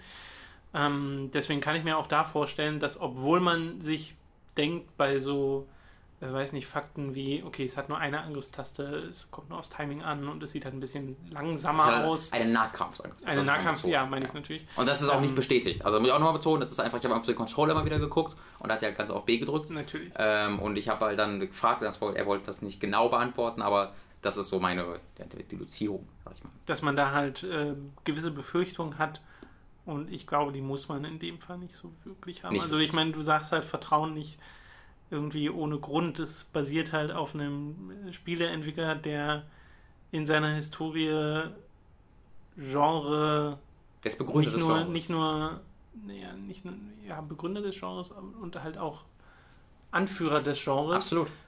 Zwar nicht nur auf dem ersten Platz, sondern auf dem ersten, zweiten, dritten und vierten. Also weißt du, dass sie Genau. nicht nur das beste Spiel ihrer Art gemacht haben, sondern halt auch die Zweitbest. besten Spiele Ja. dieser Art. Äh, Und da kann man, glaube ich, etwas zuversichtlich sein, vor allem wenn die dann noch äh, durch Microsoft ein bisschen Budget haben. Mhm. Ich hoffe halt nur, dass Microsoft da kreativ nicht allzu viel eingreifen kann. Ja, das, also es wirkt bisher nicht so. Es gibt Leute, die sagen, der Charakter ist ja voll von Microsoft Dude Bro vorgegeben. nicht. Und die Leute haben wirklich noch, also das sind meistens tatsächlich bei äh, irgendwie Kamiya-Fans, aber die scheinen so einen verklärten Blick auf Dante auf Devil May Cry 1 zu haben, das ist schon fast traurig, weil das ist, das ist einfach Dante. Das ist einfach der Devil May Cry 1 und 3 Dante, den Ja, man da sieht, ja. 1 zu 1. Und ja, Dante ist leider auch so ein Arschloch. Tut mir leid. Guckt euch das nochmal an, der ist exakt genau so. Ähm, das ist eben so eine ganz bewusste Scheißigkeit, die einfach wahnsinnig unterhaltsam ist, finde ich. Ja. Ähm, noch was zum Multiplayer. Äh, da haben sie jetzt noch nicht, also man hat gemerkt, wie, wie sehr sie Bock darauf haben, darüber zu reden und äh, wie sie auch Spaß daran hatten, uns da so ein bisschen das äh, vor der Nase, die, die rauszuhalten. triezen. Genau. Ja. Sie haben gesagt, es gibt vier Spieler-Koop. Ich dachte zuerst an, dass es drei Spieler sind. aber Vier Spieler-Koop gibt Mhm. es. Ähm, es scheint auch einen Invading zu geben, dass du womöglich PvP spielen kannst. Äh, das ist auch nicht bestätigt, aber das hatten wir halt gefragt und da gab es auch, reden wir später, keine Sorge, Okay, wir haben viele, klar. viele News für euch. Ähm, das klingt also wahrscheinlich, dass es äh, möglich sein könnte. Äh, und der Multiplayer scheint halt tatsächlich ein großer Part dann zu werden über das nächste Jahr. Ja. Äh, ich schaue nochmal, ob ich hier noch irgendwelche Notizen habe, die ich noch vergessen habe. Äh, also man kann halt auch seinen Waffen, seinen, seinen Drachen ausrüsten mit äh, den ganzen Kram. Also auch, es gibt auch Drachenrüstungen, das sieht mega awesome aus. Das ist eine ganz lustige Anekdote, weil die haben für, für uns danach halt noch so einen Pressetrailer zusammengeschnitten, was einfach nur Impressionen aus dem Spiel war, Ja. wo man auch andere Gebiete gesehen hat und die sind wirklich alle riesig groß und auch so Dörfer hat man gesehen und so. Ähm, das ist wirklich eine Big Open World, haben sie auch selbst gesagt. Ähm, jedenfalls gab es dann auch da so eine Szene, wo man den Drachen in so einer riesigen Dark Souls Rüstung gesehen hat, wo der auch seine Hörner dann in, hinter der Eisrüstung, das sah mega awesome aus. Und darunter stand halt so, äh, buy your, äh, buy äh, armor for your dragon. Und dann nach dem Trailer hat halt kurz so der Microsoft PR-Mensch äh, im Anzug hinter uns sich kurz geräuspert, so, äh, just want to make clear, äh, with buy we mean in-game, there won't be microtransactions. Oder er hat nicht gesagt, äh, there won't be microtransactions, aber er hat Ja. gesagt, wir meinen damit nicht, dass ihr die kauft, kauft, sondern ihr kauft die mit in-game Money. Das fand ich eine ganz lustige Anekdote, weil das sie Ja. genau wissen, wie da äh, das Ne, äh, es klingt losgehen halt würde. auch so, also die Assoziation ist halt da, wenn jemand sagt, du kannst dir dafür, kannst dir Sachen kaufen. Ja. Einfach. Also Scalebound, äh, ich kam äh, noch äh, um einiges. Also ich war beim, äh, nach dem Angucken sehr interessiert. Jetzt bin ich äh, auch nicht, noch nicht enthusiastisch, aber ich bin optimistisch, würde ich Okay, sagen. alles klar. Ich freue mich sehr. Dann machen wir ein bisschen weiter. Hattest du bei Microsoft direkt danach noch was? Äh, wir hatten Quantum Break danach. Genau, Quantum Break kam äh, danach. Und das wurde vorgestellt direkt von Sam Lake. Mhm. Hast du dir den Namen von seinem Kollegen gemerkt? Nope. Aber es Okay. war, glaube ich, ein PR-Mensch. Ja. Ähm, aber halt Sam Lake selbst hat diese Präsentation geleitet in üblicher Sam Lake-Sympathie. Das ist wirklich ein sehr, sehr, sehr lustiger und sympath äh, sympathischer Mann. Also es ging echt von Anfang bis Ende so. Also Camilla war auch super, super Mhm. lustig und hat wahrscheinlich gelacht und Sam Lake ist einfach voll dabei. Also das ist, als ob der gerade... Das war allerdings auch seine erste Präsentation. Ja, ja, aber allerdings, äh, ich habe ihn letztes Jahr auch getroffen, äh, irgendwie am Donnerstagabend, wo er schon wirklich viel hinter sich hatte. Äh, und da war er exakt genauso drauf. Er wirkt wie jemand, der gerade angefangen hat, Spiele zu entwickeln, so ein Indie-Entwickler. Ja. Aber er ist halt so, so veteranisch, wie es äh, nur irgendwie geht. Ähm, Und da haut er halt einfach. Ist sehr, wir hauen bestimmt gleich noch ein paar Anekdoten raus, wie er da das Spiel vorgestellt hat, aber es ist mitreißend gewesen, sag ich mal. Ja, das stimmt. Sie haben uns dann als allererstes ein bisschen unnötigerweise nochmal den Trailer von der äh, vom Media Briefing äh, gezeigt. Nee, das war was anderes. Das waren äh, sehr, Ja, es war so sehr, sehr viel kürzer Zusammenschnitt. Genau. Ähm, äh, um das nochmal in Erinnerung zu rufen oder so. Naja, wenn du es nicht gesehen hast, also das ist ja sehr gut möglich, war ja nicht jeder da. Sie haben danach äh, nochmal ein bisschen mehr gezeigt von dem Spiel Einiges. und zwar auch von der Serie. Also das scheint so ein bisschen das Thema für Quantum Break von dieser Gamescom zu sein, nämlich ein bisschen mehr zu zeigen, was denn diese Serie überhaupt ist und wie sie funktioniert Ja. im Zusammenhang mit dem Spiel. Und da wird es nämlich interessant, weil es Entscheidungen geben wird im Spiel, die man selbst trifft, die Einfluss haben auf den weiteren Spielverlauf und auch auf das, was du in der Serie siehst. Sie haben gesagt, es wird wohl vier so in etwa 22 Minuten Folgen geben innerhalb deines Spieldurchlaufs, ähm, die allerdings, wenn du es jetzt einmal durchgespielt hast, hast du nicht alles gesehen, Ja. weil äh, es eben diese, diese Branching Storyline gibt, die dir komplett andere, äh, teilweise TV-Sequenzen vorsetzt. Und davon haben sie halt ein Beispiel Ja. gezeigt. Und das waren wirklich zwei sehr unterschiedliche Situationen, die halt dann auch im eigentlichen Spiel komplett unterschiedliche Folgen haben sollen. Ja. Ähm, das fand ich sehr, sehr interessant. Das ist ja auch deshalb möglich, weil wir in der Serie eben ähm, aus der Sicht der Bösen, sag ich mal, also der, wie der Charakter heißt, habe ich mal aufgeschrieben, Paul Serene. Paul Serene. Ich kann mir keinen dieser Namen merken. Jack Ja, Joyce. Jack Joyce, der Hauptcharakter, den kann ich mir merken. Aber Paul Serene ist halt der Bösewicht, der von ähm, Littlefinger gespielt wird. den auch den äh, Schauspieler kann ich auch nicht merken. Aber ist ja der. der Aiden, Aiden, nee, hieß er so? Ich, möglich. Weiß ich nicht. Also Littlefinger aus Game of Thrones, der spielt halt den Bösewicht Paul Serene. Und ähm, im, im Spiel spielst du halt Jack Joyce, den Hauptcharakter. Und, im, äh, und kämpfst halt gegen Paul Serene. Und in der Serie erlebst du dann die, Spiel, die äh, Geschehnisse aus dem Spiel, aber aus der Sicht von Paul Serene und seiner Monarch-Organisation. Und das ist eine sehr, sehr interessante Herangehensweise. Weil das äh, für mich auch bedeutet, das hatten sie letztes Jahr auch mal wieder betont, dieses Jahr nicht mehr. Ich weiß auch nicht mehr, ob es noch genauso gilt. Aber ähm, das würde für mich halt bedeuten, dass diese Serie nicht hundertprozentig zum Verständnis nötig ist, sondern ähm, erweitert. Weißt du, weil die, die Sachen, die du erlebst, erlebst du ja trotzdem, auch wenn du nur das Spiel spielst. Ja. Aber so bekommst du eben mehr Zusammenhänge mit, warum der Bösewicht irgendwelche Entscheidungen trifft, die, Genau. er, die er trifft. Was auch ganz nett war, ist, dass sie in ein und dieselbe Situation aus verschiedenen Perspektiven gezeigt haben. Nämlich einmal in der TV-Serie, wie so zwei Leute vor einem Gefangenentransport stehen, in dem der Hauptcharakter quasi drin war und äh, sich unterhalten. Das wird dann ein bisschen hitziger. Sie halten sich gegenseitig Knarren äh, an die Ja. Köpfe. In der Serie alles In der Serie, also alles genau. in der Serie mit echten Schauspielern. Und von einer Sekunde auf der anderen äh, sind die Knarren weg Hm. aus ihren Händen und sie erst wundern sie sich so ein bisschen und dann sagen sie ganz schnell, ach toll, jetzt ist er weg. Ja. So nach dem Motto. Und dann siehst du in Spielgrafik die gleiche Perspektive, äh, die gleiche Szene nochmal nur aus der Perspektive vom Hauptcharakter, äh, wie er eben da ausbricht mit Hilfe einer dieser Zeitanomalien Ja. und äh, eben in einem Standbild sozusagen vor den Leuten steht und ihnen nur die Knarren aus der Hand nimmt und das ist irgendwie ganz witzig. Ja, das äh, hat sehr viel Potenzial tatsächlich. Und Genau. ich äh, wäre da skeptischer, wenn ich nicht wüsste, dass Sam Lake und Remedy dahinter stehen, dessen größte Stärke immer. Auch das Gameplay war stark, aber die größte Stärke für mich war immer das Writing. Weil ähm, gerade Alan Wake sucht da immer noch seinesgleichen, finde ich, äh, mit der Art und Weise, wie diese Geschichte geschrieben ist. Es ist großartig. Ähm, und da mache ich mir halt einfach gar keine Sorgen, ähm, ob äh, Quantum Break gut geschrieben sein wird oder so. Da, das, das Na, Alan. Wake hatte so eine sehr eindeutige Stephen King-Inspiration. Ja. Ich frage mich, ob Quantum Break eine eindeutige Inspiration hat, weil Zeitreisegeschichte Hm. Lost. diese Art zu machen, ist sehr mutig. Ja. Weil du begibst dich halt in ein Minenfeld von Logiklücken, Mhm. potenziellen. Äh, und da wird es sicherlich die ein oder andere geben, Ja. nehme ich mal äh, stark an. Aber äh, solange der Rest stimmt, äh, sieht man ja an allen Zeitreisegeschichten, weil in allen Zeitreisegeschichten gibt es Logiklücken, äh, kann das trotzdem sehr gut klappen. Ich würde bei diesem Junction, also das, diese Punkt, wo sich Sachen verändern in der Serie und im Spiel, das nennen die Junction Points. Ähm, ich würde, ich will das Beispiel nicht komplett erklären. Ich würde nur ganz kurz das etwas konkreter werden lassen, damit man sich ein bisschen was vorstellen drunter kann, weil es halt schwierig, wenn man nichts Konkretes hat.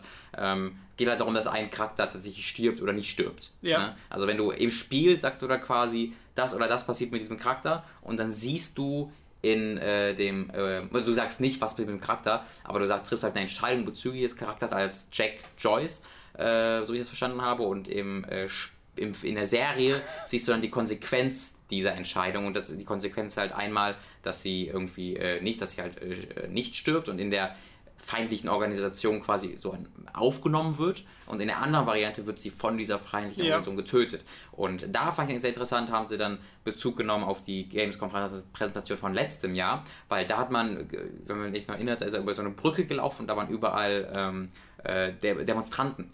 Äh, und er hat da gesagt, dass diese Demonstranten nur da sind, wenn dieser Charakter stirbt, weil die eben dagegen demonstrieren.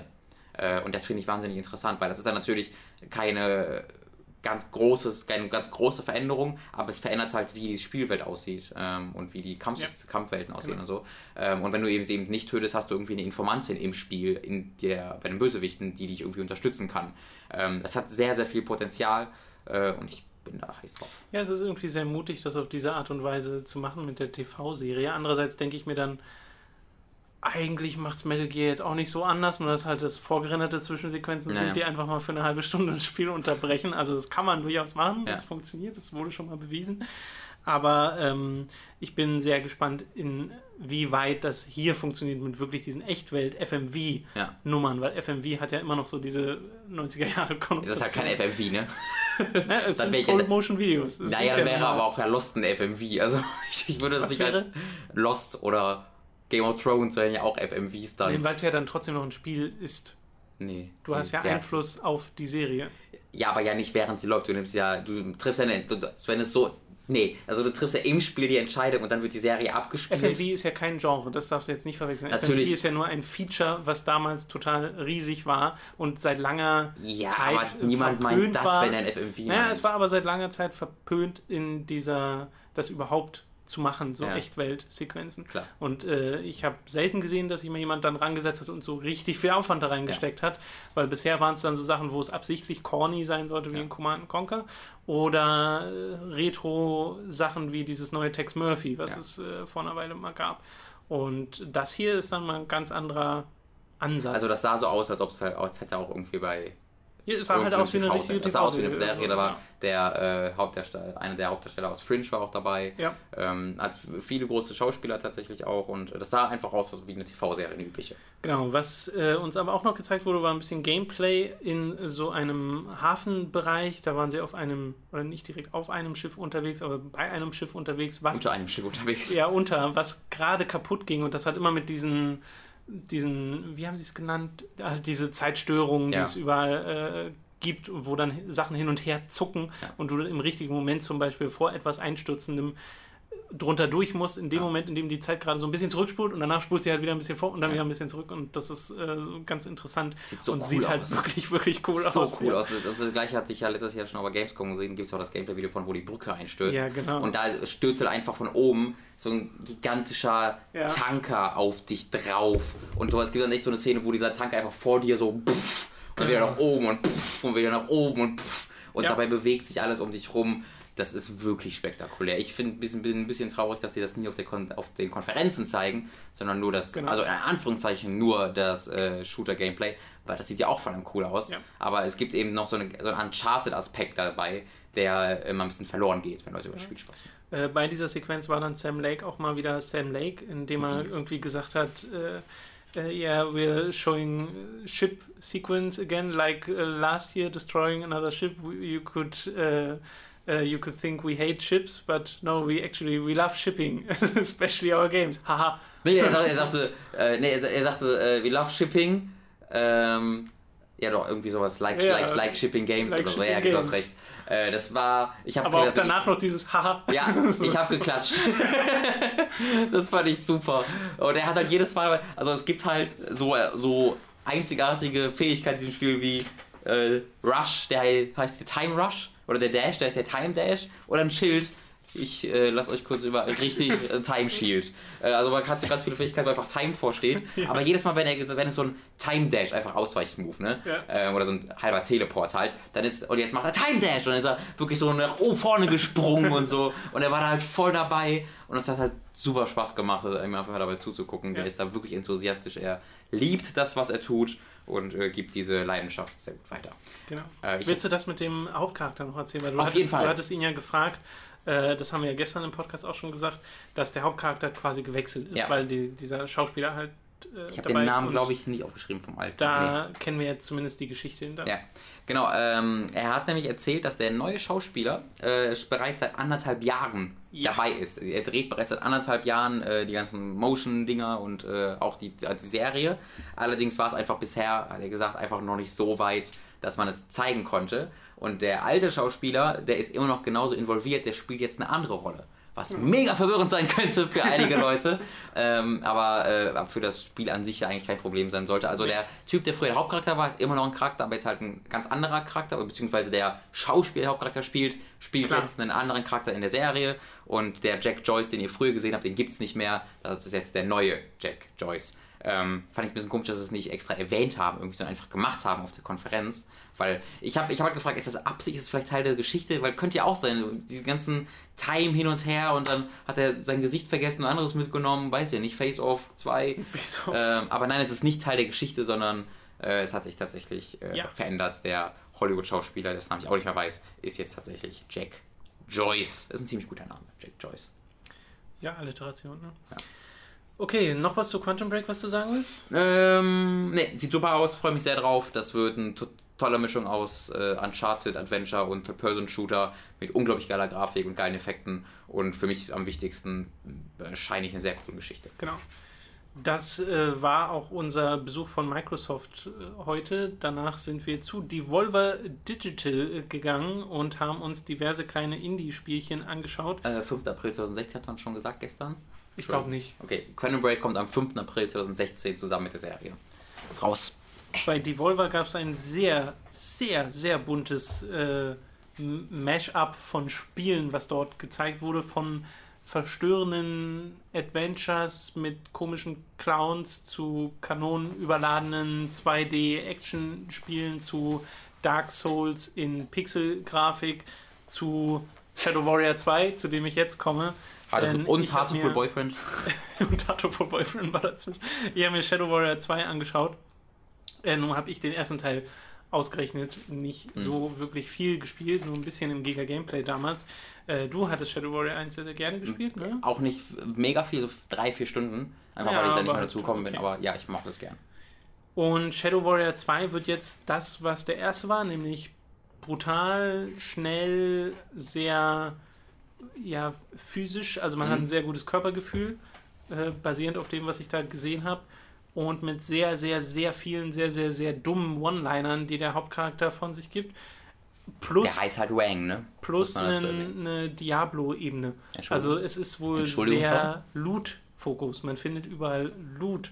Und äh, das ist ein bisschen eigenartig, wenn man das so zum Ja. ersten Mal sieht, weil man so Sachen findet, die man, mit denen man seine, seinen eigenen Schaden in Elektroschaden, also Elementarschaden umwandeln kann, der dann aber statt irgendwie einfach nur Elektroschaden macht man auch 300% Elektroschaden gleich. Mhm. Das heißt, äh, solche Sachen wird es geben oder auch, dass du Fähigkeiten bekommst, also wirklich erst bekommen musst, dass du eine bestimmte Waffe dual wielden kannst. Äh, das wird es geben. Die Maps, die werden random generated sein. Das reicht von so Sachen wie einfach unterschiedlichen Wettereffekten, unterschiedlichen Tageszeiten bis hin zu unterschiedlichen Assets wirklich. Also mal gibt es eine Brücke an einem Ort und dann gibt es diese Brücke am genau gleichen Ort, nur sie ist kaputt. Aber das Layout ist immer dasselbe anscheinend. Nee, auch nicht ganz. Aber das sah, finde ich, von dem, was sie dort gezeigt haben in diesem Trailer, noch am ähnlichsten aus, dass du im Großen und Ganzen schon eine sehr ähnliche Map hast, die aber die verschiedenen Puzzleteile Ja. sind anders zusammengesetzt. Okay. So muss man sich glaube ich, äh, vorstellen. Und sie haben selbst mal erwähnt, äh, irgendwie in so einem Nebensatz, since our game is based on grinding for better loot.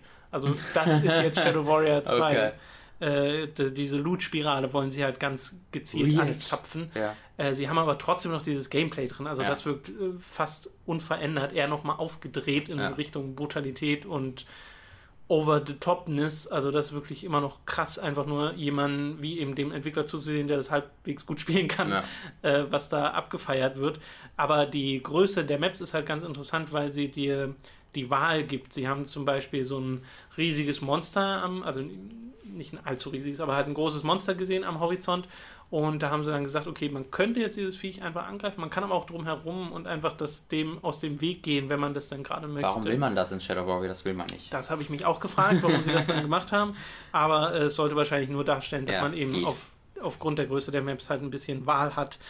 Und äh, ja, es wurden so Gegner gezeigt, bei denen ich jetzt natürlich nicht weiß, ob die im Vorgänger drin waren. So Schlangenviecher, die halt aussehen wie die Naga aus ähm, Warcraft, Hm. die, so wie du sie einmal schlägst, sich teilen in zwei Hm. weitere Schlangenviecher. Okay. Und äh, das sah sehr, sehr cool aus. Das Spiel sieht überhaupt wirklich, wirklich hübsch aus. Also wirklich grafisch Mhm. top, äh, was da gezeigt wird.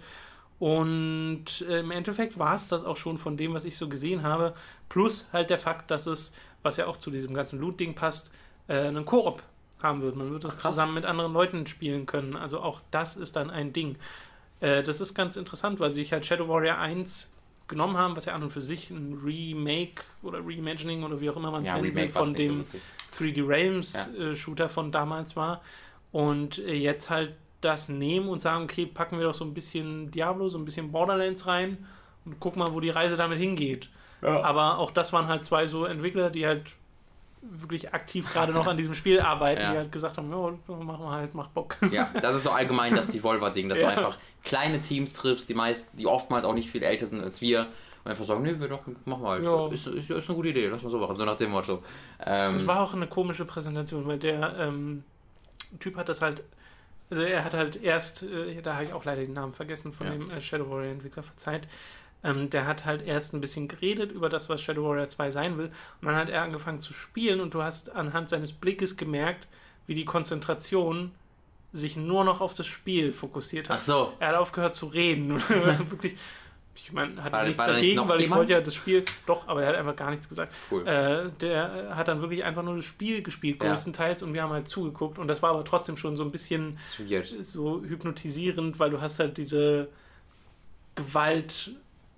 Tanzeinlage, Ja. äh, Einlage, die äh, der Hauptcharakter da macht mit seinen ganzen Diese Klingen und. Waffen. Ja. Das ist, äh, ja, das, das ist so ein Spiel, wo man das Hirn ausmacht und loslegt. Ja, äh, dann würde ich jetzt auch übernehmen. Dann äh, äh, habe ich mir, äh, oder wir haben uns dann nach gleichzeitig zwei verschiedene Spiele angeguckt. Ich habe mir nämlich Mother Russia Bleeds angeguckt. Das ist ein Spiel von drei Leuten aus Paris, drei Franzosen, die das gemeinsam entwickeln. Das ist ein Beat'em Up à la Street of Rage, Battletoads, äh, Scott Pilgrim vs. World.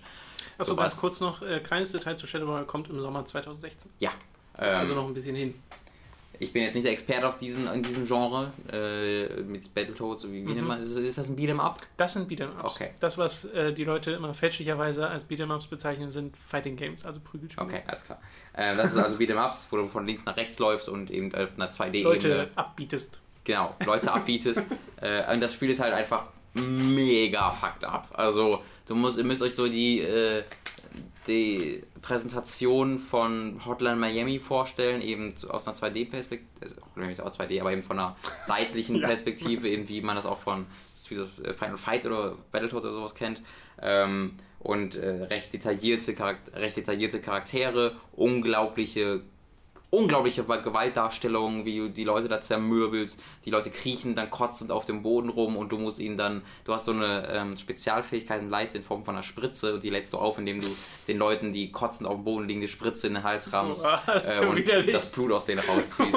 Äh, so lädst du diese Spritze wieder auf. Und die Hauptcharaktere sind halt auch so. Also ich habe dann einen äh, Hauptcharakter genommen, neben dem irgendwie Trevor aussehen würde wie so ein Bankangestellter. ähm, das, und die Story, ist, die Story ist halt einfach, dass diese vier Hauptcharaktere von der Mafia entführt wurden und in denen halt irgendwelche Drogen injiziert und in denen ausgetestet wurden. Die haben halt seitdem vor die krassen Halluzinationen und wollen sich halt an dieser, an dieser Mafia jetzt rächen. Und dadurch hast du halt ständig so ja, so ganz komische Vorstellungen auch. Und, die längste Zeit des Levels, das ich gespielt habe, das halt ähm, zu großen Teilen in, ähm, äh, in einer, ist, ist wirklich ein Stripclub? Weiß ich nicht, es ist einfach so, so ein, ich sage einfach mal ein Stripclub, wo einfach, einfach auch Leute nackt rumrennen und wo du hinten so Pixelpenisse rumschwingen siehst und Leute in Schweinsmasken und da hinten keult sich einer ein und das ist alles mega fucked up einfach. Wirklich, einfach überall, wo du hinguckst, ist irgendwas okay. krasses gerade. Ähm, und währenddessen hat so, haust du halt vorne die Leute zu Klump und die kotzen die Gegend voll, weil sie so fertig geschlagen wurden. Und hast so eine, so eine psychedelische Musik dabei und halt so flackernde Lichter. Äh, es ist wirklich krass. Ähm, aber das ist halt so übertrieben, dass wenn du es, wir haben es halt zu dritt dann gespielt, dieser vier Spieler Koop dann natürlich, hat auch Online-Modus, Online-Koop. Ähm, wenn du es halt mit so drei, vier Leuten spielst, ist es halt so übertrieben, dass es wieder lustig ist.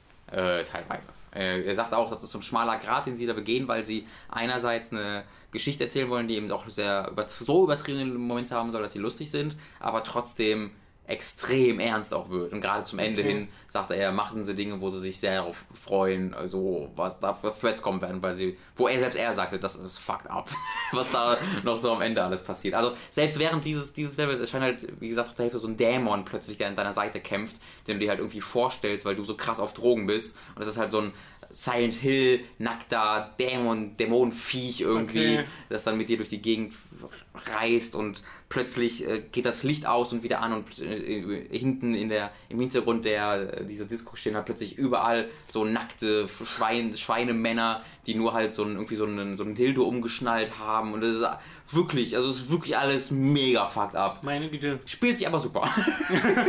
also es spielt sich halt einfach wirklich gut. Du hast halt ganz klassische Beat'em-Up-Steuerung, aber dazu halt so ein Kombosystem, du kannst die air juggeln, die Gegner und wenn du das im Koop spielst, dann kannst du die wirklich endlos lang hin und her werfen. Mhm. Der eine kann die grabben und dann werfen, der andere hat einen Baseballschläger, haut die dann in die Luft weiter und du kannst dann springen und die in der Luft weiter bearbeiten und währenddessen zersetzt sich da deren, deren Pixelgesicht immer weiter. Ähm, ja, du hast, äh, du hast so einen ganz komischen Blumeneffekt. Also das ist zwar alles Pixel-Look, aber es sieht trotzdem sehr modern aus, weil es, weil es halt mit modernen Effekten trotzdem herkommt. Es ist ganz schwierig zu betreiben, aber es sieht sehr einzigartig aus tatsächlich dadurch. Ähm, es ist schwierig zu beschreiben, aber es hat mir tatsächlich sehr viel Laune gemacht. Ähm, mhm. Und ich möchte es unbedingt selber spielen, um zu sehen, ob sie diesen schmalen Grat laufen können zwischen Humor und einfach psychedelischen, ja. kranken Geschichten erzählen. Ähm, neben diesem normalen Story-Modus, das halt irgendwie acht Level, glaube ich, hat, eins habe ich durchgespielt, also wird nicht allzu lang sein. Äh, so vier Stunden, drei Stunden, dreieinhalb, vier Stunden würde ich etwa schätzen. Ist ja auch für so dieses Genre nicht unüblich. Ähm, Daneben gibt es aber auch noch äh, PvP-Modi, wo du gegeneinander kämpfst. Es gibt einen äh, Challenges-Modus, wo du so Minispielaufgaben bekommst und dann auch Erfahrungspunkte sammelst, die du in der und Waffen freischaltest, die du in der Story wieder benutzen kannst. Äh, und es gab, es gab noch irgendwas äh, und so einen Horde-Modus quasi, wo du einfach okay. endlos lang gegen Gegner kämpfst. Ähm, das dann halt von einem drei, drei Mann team da steckt schon so einiges drin. Äh, und ich bin da sehr, sehr gespannt zumindest drauf, ob sie es schaffen, ja, dass das nicht ganz beleidigend für alle Beteiligten wird. ja. Aber es wirkte, es wirkte tatsächlich so, als ob sie wissen, was sie tun. Und als ob sie jetzt nicht einfach irgendwie total die kranken Spasten sind, die einfach nur, äh, wir sind jetzt Anti, Alter, guck mal, wie krass wir sind. Das ist halt die Frage, ne? Wenn du so krasses Terrain begibst, dann musst du auch ein bisschen was zu sagen haben. Ja. Weil sonst wird es halt ganz schnell einfach nur. Selbstzweck. Genau, Selbstzweck. Genau. Das Und kann halt sehr gut sein, dass es Selbstzweck ist. Ähm, das muss man, das kann man einfach beim fertigen Spiel dann erst sehen. Ja, richtig. Ich habe mir, während du das gespielt hast, Aether angeguckt oder Aether oder äh, Aether. Aether. Ich glaube, er hat Aether, Aether gesagt. Ja. Äh, wird E-I-T-R geschrieben, also wie Aether. Nein, Aether. Aber Aether ausgesprochen. Laut dem Entwickler. Und der wird es ja wohl wissen. Und das ist im Endeffekt ein Top-Down 2D Dark Souls. Und macht da auch ehrlich gesagt gar keinen Hehl drum, denn das Interface ist einfach mal Dark Souls, also du hast mhm. links oben so eine Lebensausdauerleiste und sogar die Humanity-Anzeige aus Dark Souls und dass es da nicht Humanity sind, sondern ich glaube sowas wie dein naja, Level nicht direkt, weil es sowas nicht direkt geben soll, aber ich äh, weiß nicht, diese, dieses Spielsystem, was sie sich da ausgedacht haben, das habe ich auf den aufs erste Zuhören nicht so ja. ganz äh, mitgeschnitten, aber äh, ist auch gar nicht so wichtig, weil er sagt, sie wollten so ein bisschen ähm, diese dieses Gewicht des Gameplays aus Dark Souls und die Herausforderungen von Dark Souls nehmen und die verknüpfen mit der Random Generation und äh, dem Loot so teilweise von Diablo mhm. und äh, daraus eben ein eigenes Spiel machen. Und er hat selbst gesagt, dass er bei Dark Souls immer schade fand, dass wenn man es einmal durchgespielt hat, man es halt durchgespielt hat und der Wiederspielwert nicht so hoch ist. Ja. Und er hat gesagt, dass Diablo ihm zwar Spaß macht, er dort aber die Herausforderung nicht so ganz sieht. Also er findet, diese Spiele sind so einfach, weil man im Endeffekt nur klickt. Ja. Bei beiden Aussagen würde ich ihm krass widersprechen, weil ich ganz andere Ansichten habe Ja. zu den Spielen. Aber ich kann verstehen, wie man daraus äh, so einen eigenen Mischmasch im Ja. Endeffekt äh, bringen möchte. Und äh, das muss man sagen, der scheint auf den ersten Blick zu funktionieren.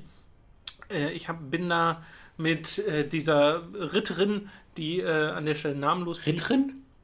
Ritterin, ein weiblicher Ritter. Ach, Ritterin. Ich dachte, das wieder so ein so R-I-T-R-I-N. Ja, so Ritter. Das ist wegen Eitre, dachte ich. Eine Retre. Ein Retre. mit der äh, da rumgelatscht. Die, dieses Standard-Lauftempo ist sehr, sehr langsam, Mhm. aber es gibt halt einen Sprintbutton, der kaum Ausdauer abzieht, deswegen kann man im Endeffekt auch sehr fix äh, durch die Levels kommen. Hat äh, wirklich fast eins zu eins die Steuerung aus Dark Souls, nur eben in 2D und von oben, nämlich dass R2 schlägt, dass L2 ähm, die, das Schild hochhält. Ähm, ist jetzt nicht exakt Dark Souls, aber halt so ähnlich. Äh, dass L1 pariert, was äh, ich genau einmal geschafft habe, auch, auch nur drei, vier Mal oder so probiert habe. Da müsste man halt wirklich sich mit dem Timing der verschiedenen Gegner ein bisschen auseinandersetzen. Dafür war jetzt nicht wirklich Zeit. Äh, aber auch das gibt es. Dann gibt es einen Dodge-Button, der dich wirklich komplett unverwundbar macht für die äh, Zeit des Dodges. Also selbst Area of Effect-Attacken äh, machen, also tun dir nichts, wenn du im richtigen Moment äh, die Ausweichrolle machst. Und äh, ich glaube, das war's im Endeffekt. Du hast wirklich sowas wie Flask, Estus Flask, die du äh, nur begrenzt hast, die du auf Knopfdruck ähm, benutzen kannst, die dich allerdings eine Weile verwundbar machen, weil es halt eine Weile dauert. So irgendein Spiel kenne ich das auch. Ne? Ja, ich weiß noch nicht krass. Und äh, das Spannende war dann tatsächlich der Bossgegner, die, gegen den ich kämpfen durfte. Leider nur einmal. Ich habe aber ein paar Mal gesehen, wie andere gegen den gekämpft haben und gescheitert sind. Und ich bin auch Achso, ich gescheitert. dachte kurz, weil du Geister hättest, die in deiner Spielwelt So, nee. das wäre es noch gewesen. äh, nee, und der Boss war eben so ein großer Skelett-Dude, der so Ah ja, ein bisschen gesehen, aussah wie ja. der Grim Reaper, nur Ja. in groß. Und der hat äh, nicht nur mit seiner riesen Sense angegriffen, sondern auch so äh, Zirkel auf dem Boden gemacht, die nach einer kurzen Verzögerung sehr, sehr viel Schaden gemacht haben. Da muss man wirklich auf der Hut sein und ausweichen. Und ich habe den in die dritte Phase gekloppt, also so in diesen 30%-Bereich, wo dann noch Ads dazu kam, also er hat Minions spawnen lassen und dann wurde es einfach sehr, sehr viel für jemanden, der das Spiel gerade für Ja. fünf Minuten spielt. Äh, da bin ich dann auch irgendwann gestorben, aber habe während des Bosskampfes sofort gemerkt, okay, hier bin ich gerade voll dabei, also bin Ja. ich voll drin und ich- ich spielt hab ich auch gesehen. sehr Da stand ich neben dir, du hast dich sehr geärgert, als du gestorben ja, bist. ja, das spielt sich sehr ähm, direkt alles. Also ich Ja. habe nicht das Gefühl, dass da irgendwas großartig verzögert ist. Man kann auch so Sachen machen wie seine Schläge aufladen. Mhm. Kennt man vielleicht auch aus äh, Dark Souls 2. Und ähm, das scheint alles zu funktionieren. Es gibt auch so Fähigkeiten, die sind geslottet an deine, ähm, an deine Ausrüstung. Das ist ein bisschen eigenartig. Da hatte ich zum Beispiel eine Fähigkeit, mit der ich für eine bestimmte Zeit meine Waffe elektrisch aufladen konnte, sodass Ja. sie zusätzlichen Schaden macht. Also sowas wird es dann auch geben, eben zusätzlich zu dem ganzen Loot, was es ohnehin geben wird in dem Spiel.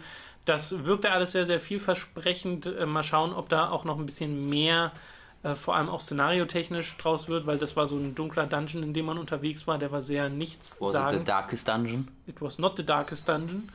Und ja, das, das Of soll's. the Legend of the Dungeon? das soll zu Aether gewesen sein. Sei nicht, das hat einen originellen Namen, den Oder niemand aussprechen kann. War es vielleicht sogar ein Gungeon?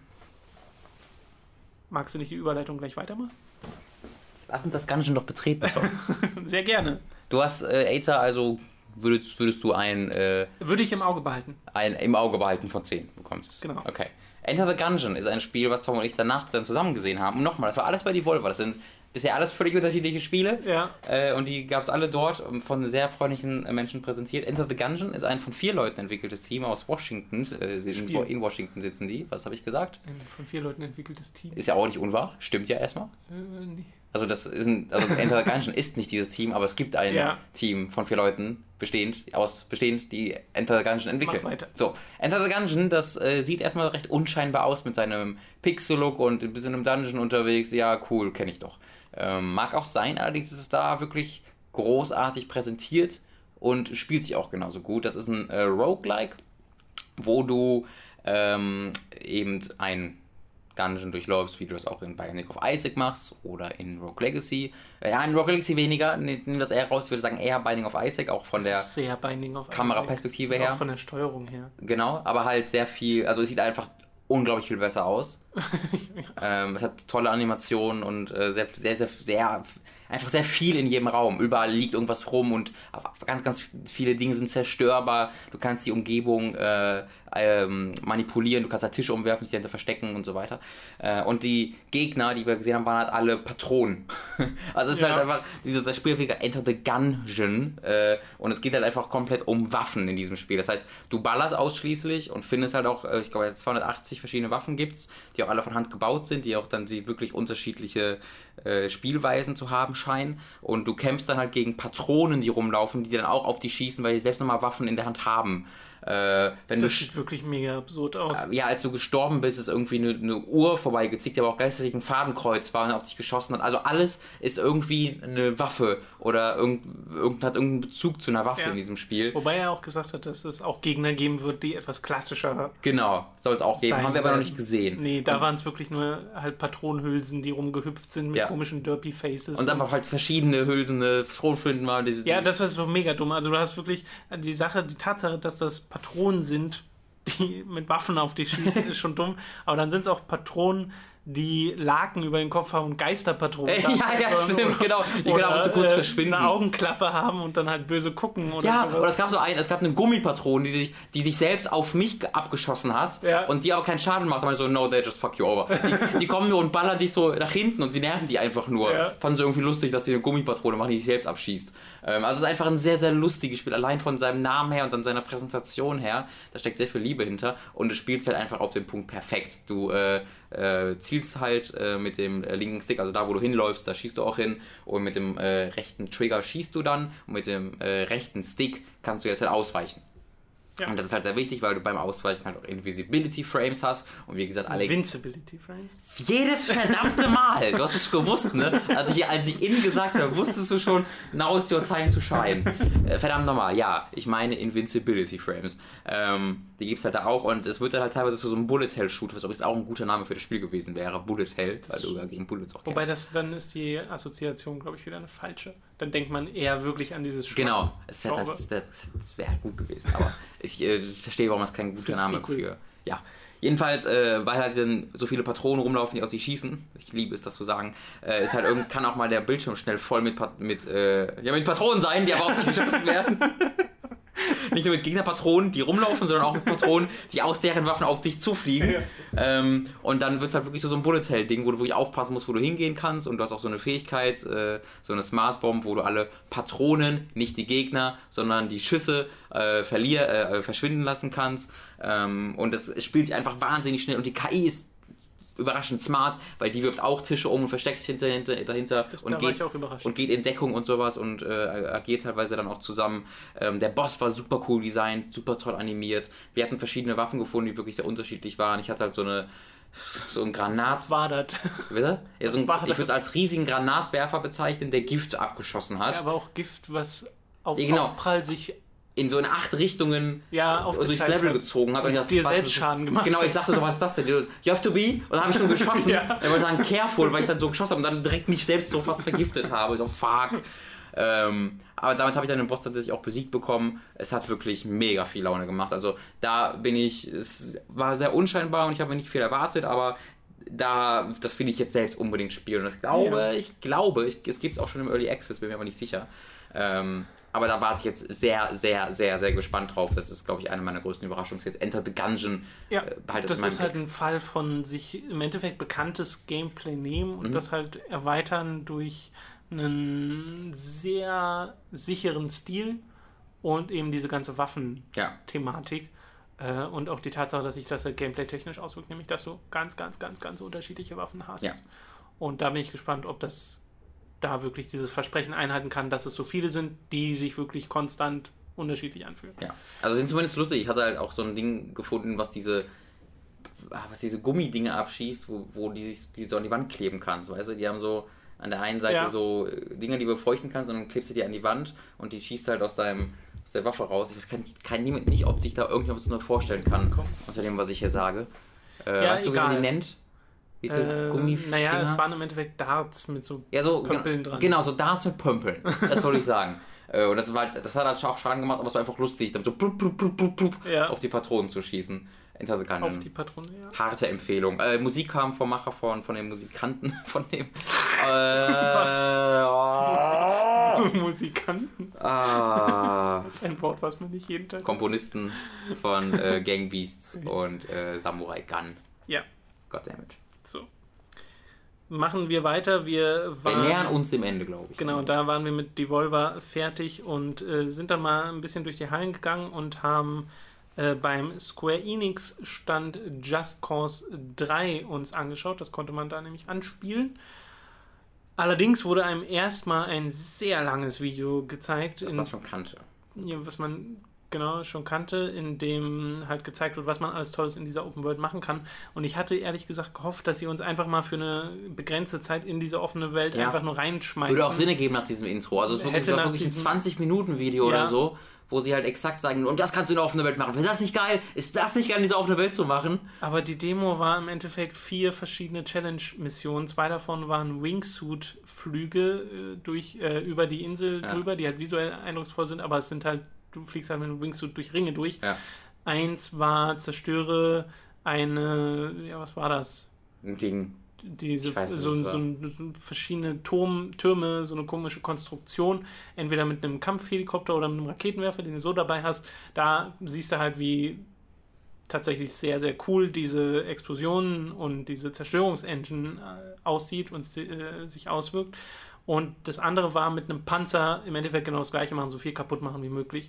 Alles sehr krass zeitlich begrenzt. Eine Minute hattest du, glaube ich, oder anderthalb Minuten Genau. manchmal. Und, Und es man war auch nicht so viel, da, also gerade bei dieser Panzermission, da war nicht so viel zum Zerstören. Richtig, also das war ganz, ganz, ganz merkwürdig, weil das ist nicht das, was Just Cause ist. Nee. Klar, man sieht da Explosionen und sowas, aber Just Cause ist doch gerade eben das nicht vorgefertigte, Ja. was äh, da so viel Spaß macht. Also man hatte auch keine, keine anderen, man hatte wirklich nur in dieser einen Mission man einen Raketenwerfer, das war's, Ja. und dann hatte man Ja, einen ja, du Panzer, das war's. Du hattest keine- keine Waffe in der Hand. Und du hattest keine Möglichkeiten wirklich. Ja. Also du hattest ein sehr klares Ziel vor Augen und das war ein bisschen schade. Da hätte ich viel lieber einfach mal in der offenen Welt random zwei Hochhäuser aneinander gekettet und geguckt, was passiert.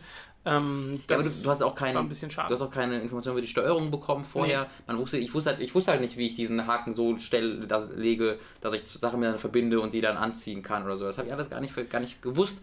Ähm, und ich muss auch sagen, die Zerstörung fand ich enttäuschend, weil ich habe auf äh, in dieser in dieser Mission, wo du halt so hohe Türme hattest und dann wollte ich halt die Basis dieses Turms kaputt schießen, damit der dann äh, quasi so komplett zusammenkracht von unten herab und dann steht alles aufeinander. Aber konnte ich nicht. Ich konnte nur die roten Dinger kaputt machen. Ja, also dieser Turm war, äh, fing, fing halt als Beton an und dann, dann habt ihr in den Trailern bestimmt gesehen, viele, die, viele Teile dieser, dieser äh, Konstrukte sind einfach rot-weiß. Und das sind quasi die Dinger, die kaputt gehen können, wirklich. Ähm, allerdings haben sie ja im Trailer die Brücke gezeigt, die nicht rot-weiß war und die ging ja auch kaputt. Also das war komplett irgendwie nicht nachvollziehbar, was ich jetzt kaputt machen kann und was nicht. Und das ist nicht gut. Das ist wirklich nicht gut, weil das hat Red Faction vor äh, Jahren schon besser hinbekommen. Sieben, oder? Guerilla. 2008 Ja. kam das raus. Also ich rede jetzt konkret von Guerilla. Und das war ja nicht so, äh, also da war nicht so viel zerstörbar, wie bei Spy Guerilla war. ja, gucken wir mal, wie das im finalen Spiel dann alles aussehen wird. Aber das war einfach keine gute Ja, Demo. genau, also, also wir können anhand dessen nichts über das Spiel Nee, sagen, das- weil es einfach das, genau. dass man hätte, wenn man es versucht hätte, erneut nichts, nichts Langweiligeres zu diesem Spiel rausgesuchen Ja, können. ja.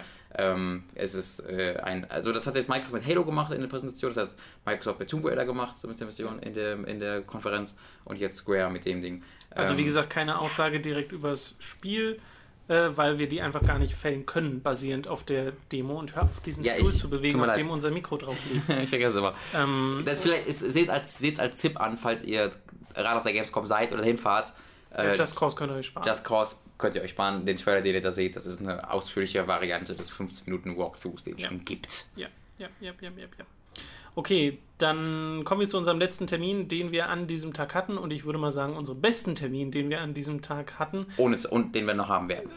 und den wahrscheinlich die war es der beste Termin der werden. Gamescom. Ja. Wir waren nämlich äh, bei Nordic Games, äh, genauer gesagt bei Piranha Bytes und haben uns Elex angeschaut. Beim Harry und dem Björn. Beim Harry und Björn auf der Couch. War das geil, ey. Das war, Guck mal, da gehe ich auch direkt wieder mit dem Datz, da gehe ich direkt auch da zurück in seinen Dialekt. das war wirklich, also es gibt halt diese, diesen, diesen Ruf, hat ja Piranha Bytes einfach diese Kommen aus Essen, ne? In Essen sitzen sie, glaube ich. genau, Ruhrpott-Charme und eben dieses sehr rustikale und das, das war das halt. Also diesen Ruf haben sie Ja. erneut einfach zementiert Ja. und das ist aber sehr sympathisch, weil sie eben ohne den ganzen Bullshit, ohne dass da irgendein PR-Typ Also ich schon, sitzt, sondern da war schon ein bisschen Bullshit bei, aber das war alles Bullshit, von dem sie überzeugt waren.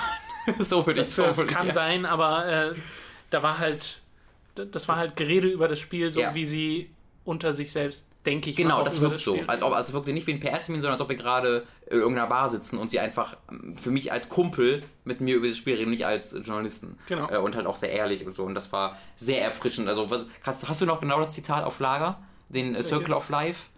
Ach so, genau, der meinte irgendwie, ähm, wie war das? Genau, ja, gehst, äh, äh, ach so, es ging um ähm, die Art und Weise, wie sie ihre Spielwelt Mhm. ähm, balancen, weil sie gesagt haben, du, du hast halt einen großen Kontinent in Elex und mal ganz kurz, Elex ist ein Science-Fantasy-Rollenspiel von eben Piranha Bytes. Sie machen mal was anderes, nachdem jetzt Risen quasi beendet ist mit den drei Teilen, äh, kehren auch nicht zu Gothic zurück, sondern machen eben diese, diesen Szenario-Mix und sie sagen die ganze Zeit, es sind Gegensätze, die sie total interessant finden und hier darstellen wollen. Und äh, das ist eben Science und Fantasy ist der erste Gegensatz. Psst. Es ist Gothic mit Jetpacks. okay, mach weiter. Und eine wollte nicht, dass Sache, Björn mich hört. eine Sache, die, ähm, die sie gesagt haben, ist, dass es äh, halt diesen Kontinent gibt und man startet an einem festen Punkt des Kontinents, was eben eine bestimmte Art des Balancings erlaubt. Und er hat gemeint, wenn du eben in ein Gebiet reingehst, wo ein starker Typ ist, dann gehst du dahin, bekommst ordentlich auf die Fresse, dann levelst du halt ein bisschen, gehst da nochmal hin, bekommst nochmal ordentlich auf die Fresse und dann irgendwann beim dritten Mal gehst du da nochmal hin, dann hast du das Level und dann haust du dem auf die Fresse. Ja. Und das war so ungefähr das Zitat von Fresse, es gab keinen Satz, wo nicht Fresse vorkam. Es war so, ich habe es von Anfang bis Ende geliebt. Es war so großartig, wie ehrlich sie einfach waren. Auch irgendwie, dass ich, ich habe den dann gefragt, an welchen, also ich, erklären es gleich noch ausführlicher, ich will gerade erstmal auf die Art der Präsentation auf, eingehen, wo sie halt gesagt haben, sie haben Spiele irgendwie gespielt und dann dessen Kampfsysteme gemacht. Ich habe dann gefragt, welches Spiel würde denn da so nennen? Ich, ich habe jetzt kein Spiel, dass du wieder irgendein Spiel dann aufschreiben kannst. Irgendwie, der Björn, also der Björn Pankratz, Pankratz. Pankratz war halt so voll drauf aus, so gar nichts Konkretes zu sagen, damit wir auch ja keinen Shitstorm wie Arschliche für den erzeugen können. Das fand ich total lustig, wie er einfach ganz Zeit so, ne, jetzt sag ich dir nicht. Ja, da sind sie ein bisschen sensibel, ne? Da haben sie ein bisschen Angst davor, vor ihren eigenen, vor Fans, ihrer eigenen ja. Community haben sie, glaube ich, ein bisschen Angst. Ja, ist wirklich Weil so. da wohl Sachen, also ich habe das nicht so wirklich ich hatte auch nie im Kopf, dass Piranha Bytes jetzt großartig nicht gemocht wird oder so, oder Nee, Shitstorms ich glaube, das werden sie auch gar nicht, aber ich glaube, es gibt halt äh, sehr viele Leute, die sich sehr aktiv beschweren, wenn ihnen mal was gegen den Schon. Strich geht. Schon. Und äh, manche Entwickler nehmen sich das halt mehr zu Herzen als andere und vielleicht ist das ja bei Piranha Bytes ein bisschen so. Ja. Ich weiß es nicht. Es wirkt auf jeden Fall, als ob sie sehr glücklich waren, jetzt Elex entwickeln zu können. Seit anderthalb Jahren machen sie das. Ähm, hat der Björn auch öfter betont tatsächlich, dass sie einfach unter Joe Wood das nicht durften, weil sie da ähm, halt ihre Reason. War das unter Joe Wood noch Reason? Nee, Gothic war. Reason 1 war auch nicht unter Joe? Nein. War das unter Deep Silver? Wer hat denn, wer hat denn, wer hat denn Reason gepublished? Kann Willst Deep kurz Silver gewesen, Das wird- das müsste sogar Deep Silver gewesen sein. Das ist eine recht info, wichtige Info kurz. Ich glaube nämlich auch, es war Deep Silver.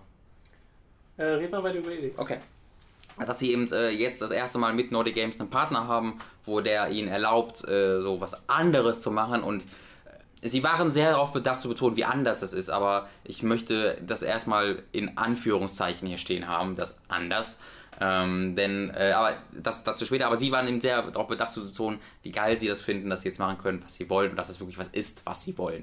Wobei das mit dem anders nur auf bestimmte Bereiche bezogen war, weil sie auch gesagt haben, sie wollen äh, die fünfmal gerade sein lassen, war glaube ich der Ja. genaue Wortlaut in Bezug auf bestimmte Gameplay-Sachen oder bestimmte Spielelemente, bei denen sie wissen, die machen sie halt die ganze Zeit schon, Ja. die können sie einfach, also machen Ja. sie sie auch jetzt. Ja. Deswegen ist das ja halt auch wieder ein Action-Rollenspiel, deswegen wird das auch wieder ein bisschen rustikaler, deswegen wird das auch diese Tugenden haben, die äh, Risen hatte, die Gothic Ja, also gut, hatte. das können wir jetzt einmal ganz klar sagen, es sah einfach echt aus wie Gothic. Also wir haben es so gesehen, es ist natürlich noch sehr früh in der Entwicklung, es kommt. Also sie haben es auch nicht live gespielt, es liefen Nee. einfach neben diesem, äh, neben dieser Präsentation liefen Szenen, ab die halt einfach. vorher aufgenommen Genau. irgendwie. Und da sollte man nicht so viel drauf geben, weil das Spiel kommt äh, nach Plan erst Q4, also Ende 2016 raus. Das dauert ähm, noch. Das dauert noch eine ganze Weile. Da ähm, sollte man auf alles noch nicht so ganz viel drauf geben. Allerdings, ne, äh, Scalebound kommt auch Ende 2016 raus es sieht auch schon aus, wie es aussieht.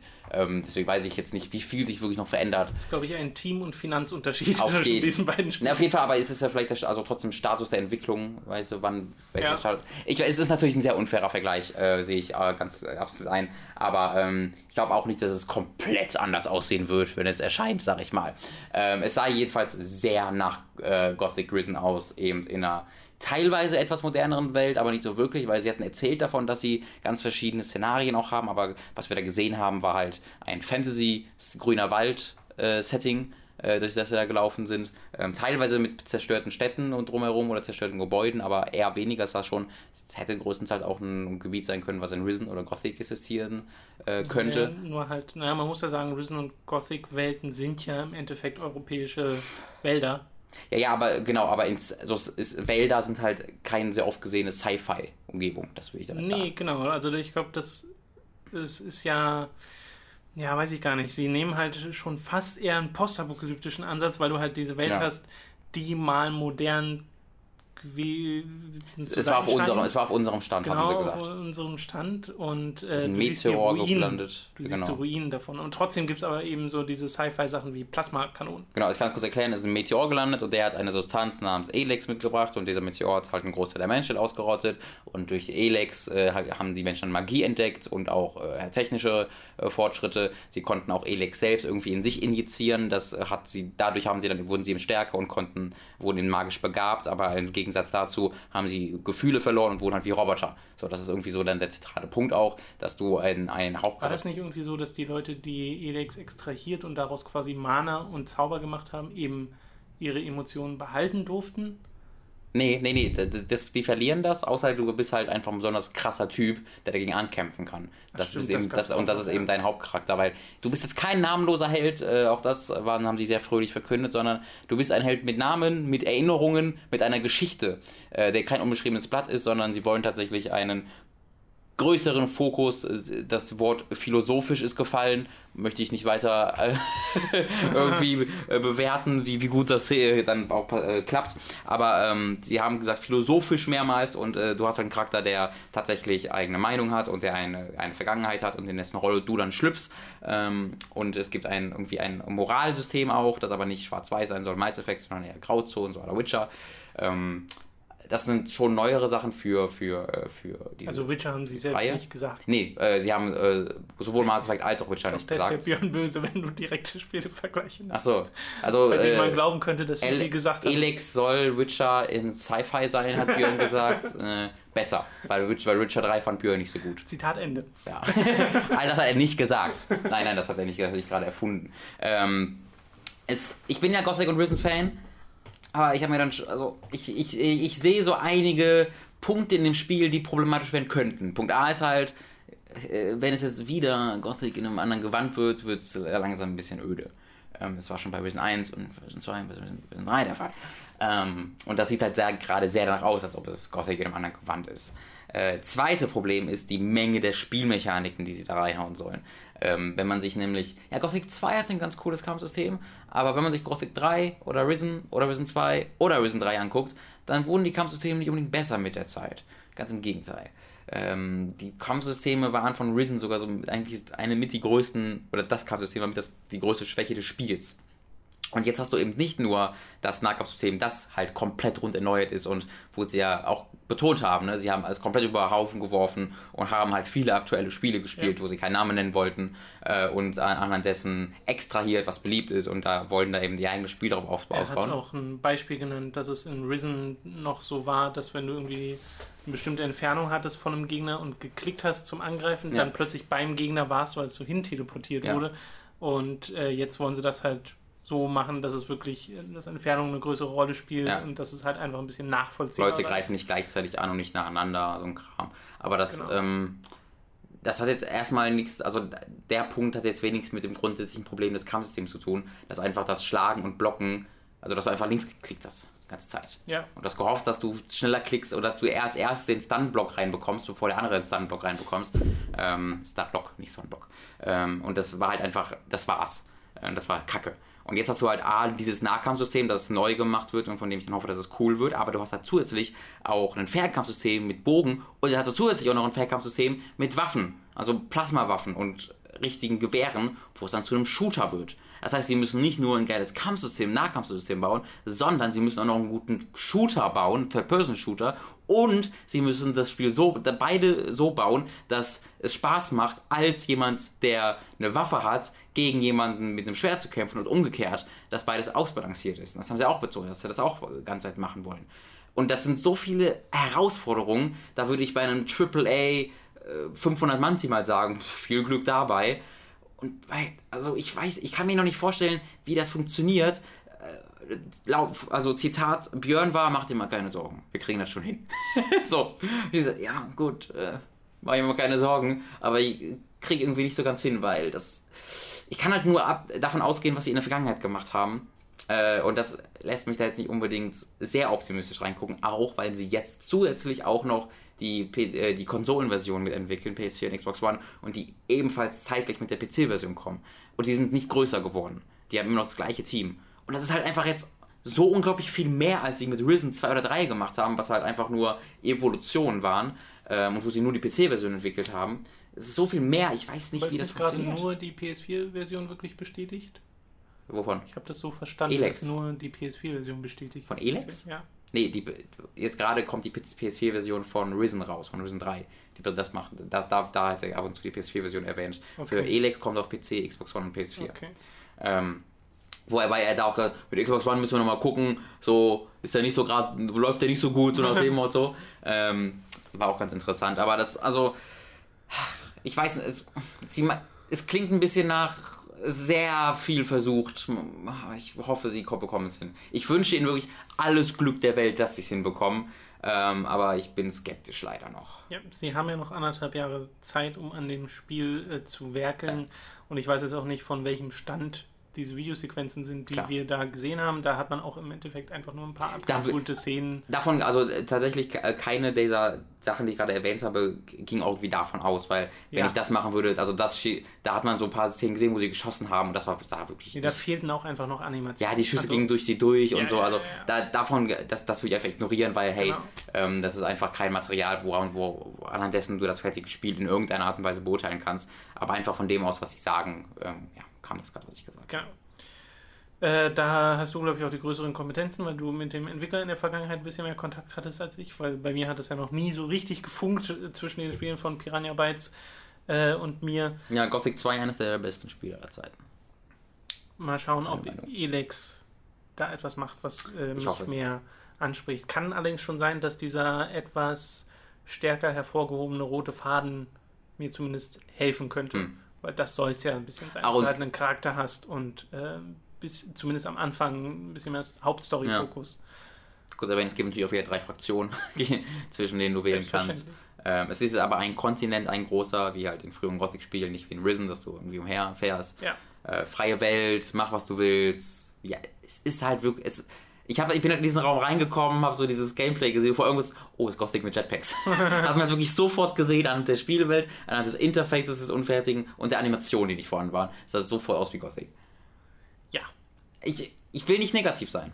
Es ist halt einfach, es muss noch viel Arbeit reingesteckt werden, was sie ja machen. definitiv. Ja. Äh, und wie gesagt, eine der sympathischsten Präsentationen, die man so erleben konnte, weil wir haben wirklich einfach auch viel gelacht. Ja, ohne Witz, wir haben dabei gedacht, wir müssten eigentlich Freitagabend nochmal dahin gehen, einfach um den Bier vorbeizubringen und zu sagen, Leute, ihr seid cool, wir mögen euch, gutes Ding. Das ist einfach, das sind einfach, das war das Sympathischste, was ich hier auf einer Gamescom getroffen habe und das perfekte Ende von diesem sehr sympathischen Genau. Tag insgesamt. Wir machen dann morgen weiter mit diversen Spielen. Unser erster Termin morgen Mhm. äh, ist finde ich schon super, ist Naruto 4. Ist das um 10 Uhr? Naruto, äh, nee, oder? Nee, oder? Nee.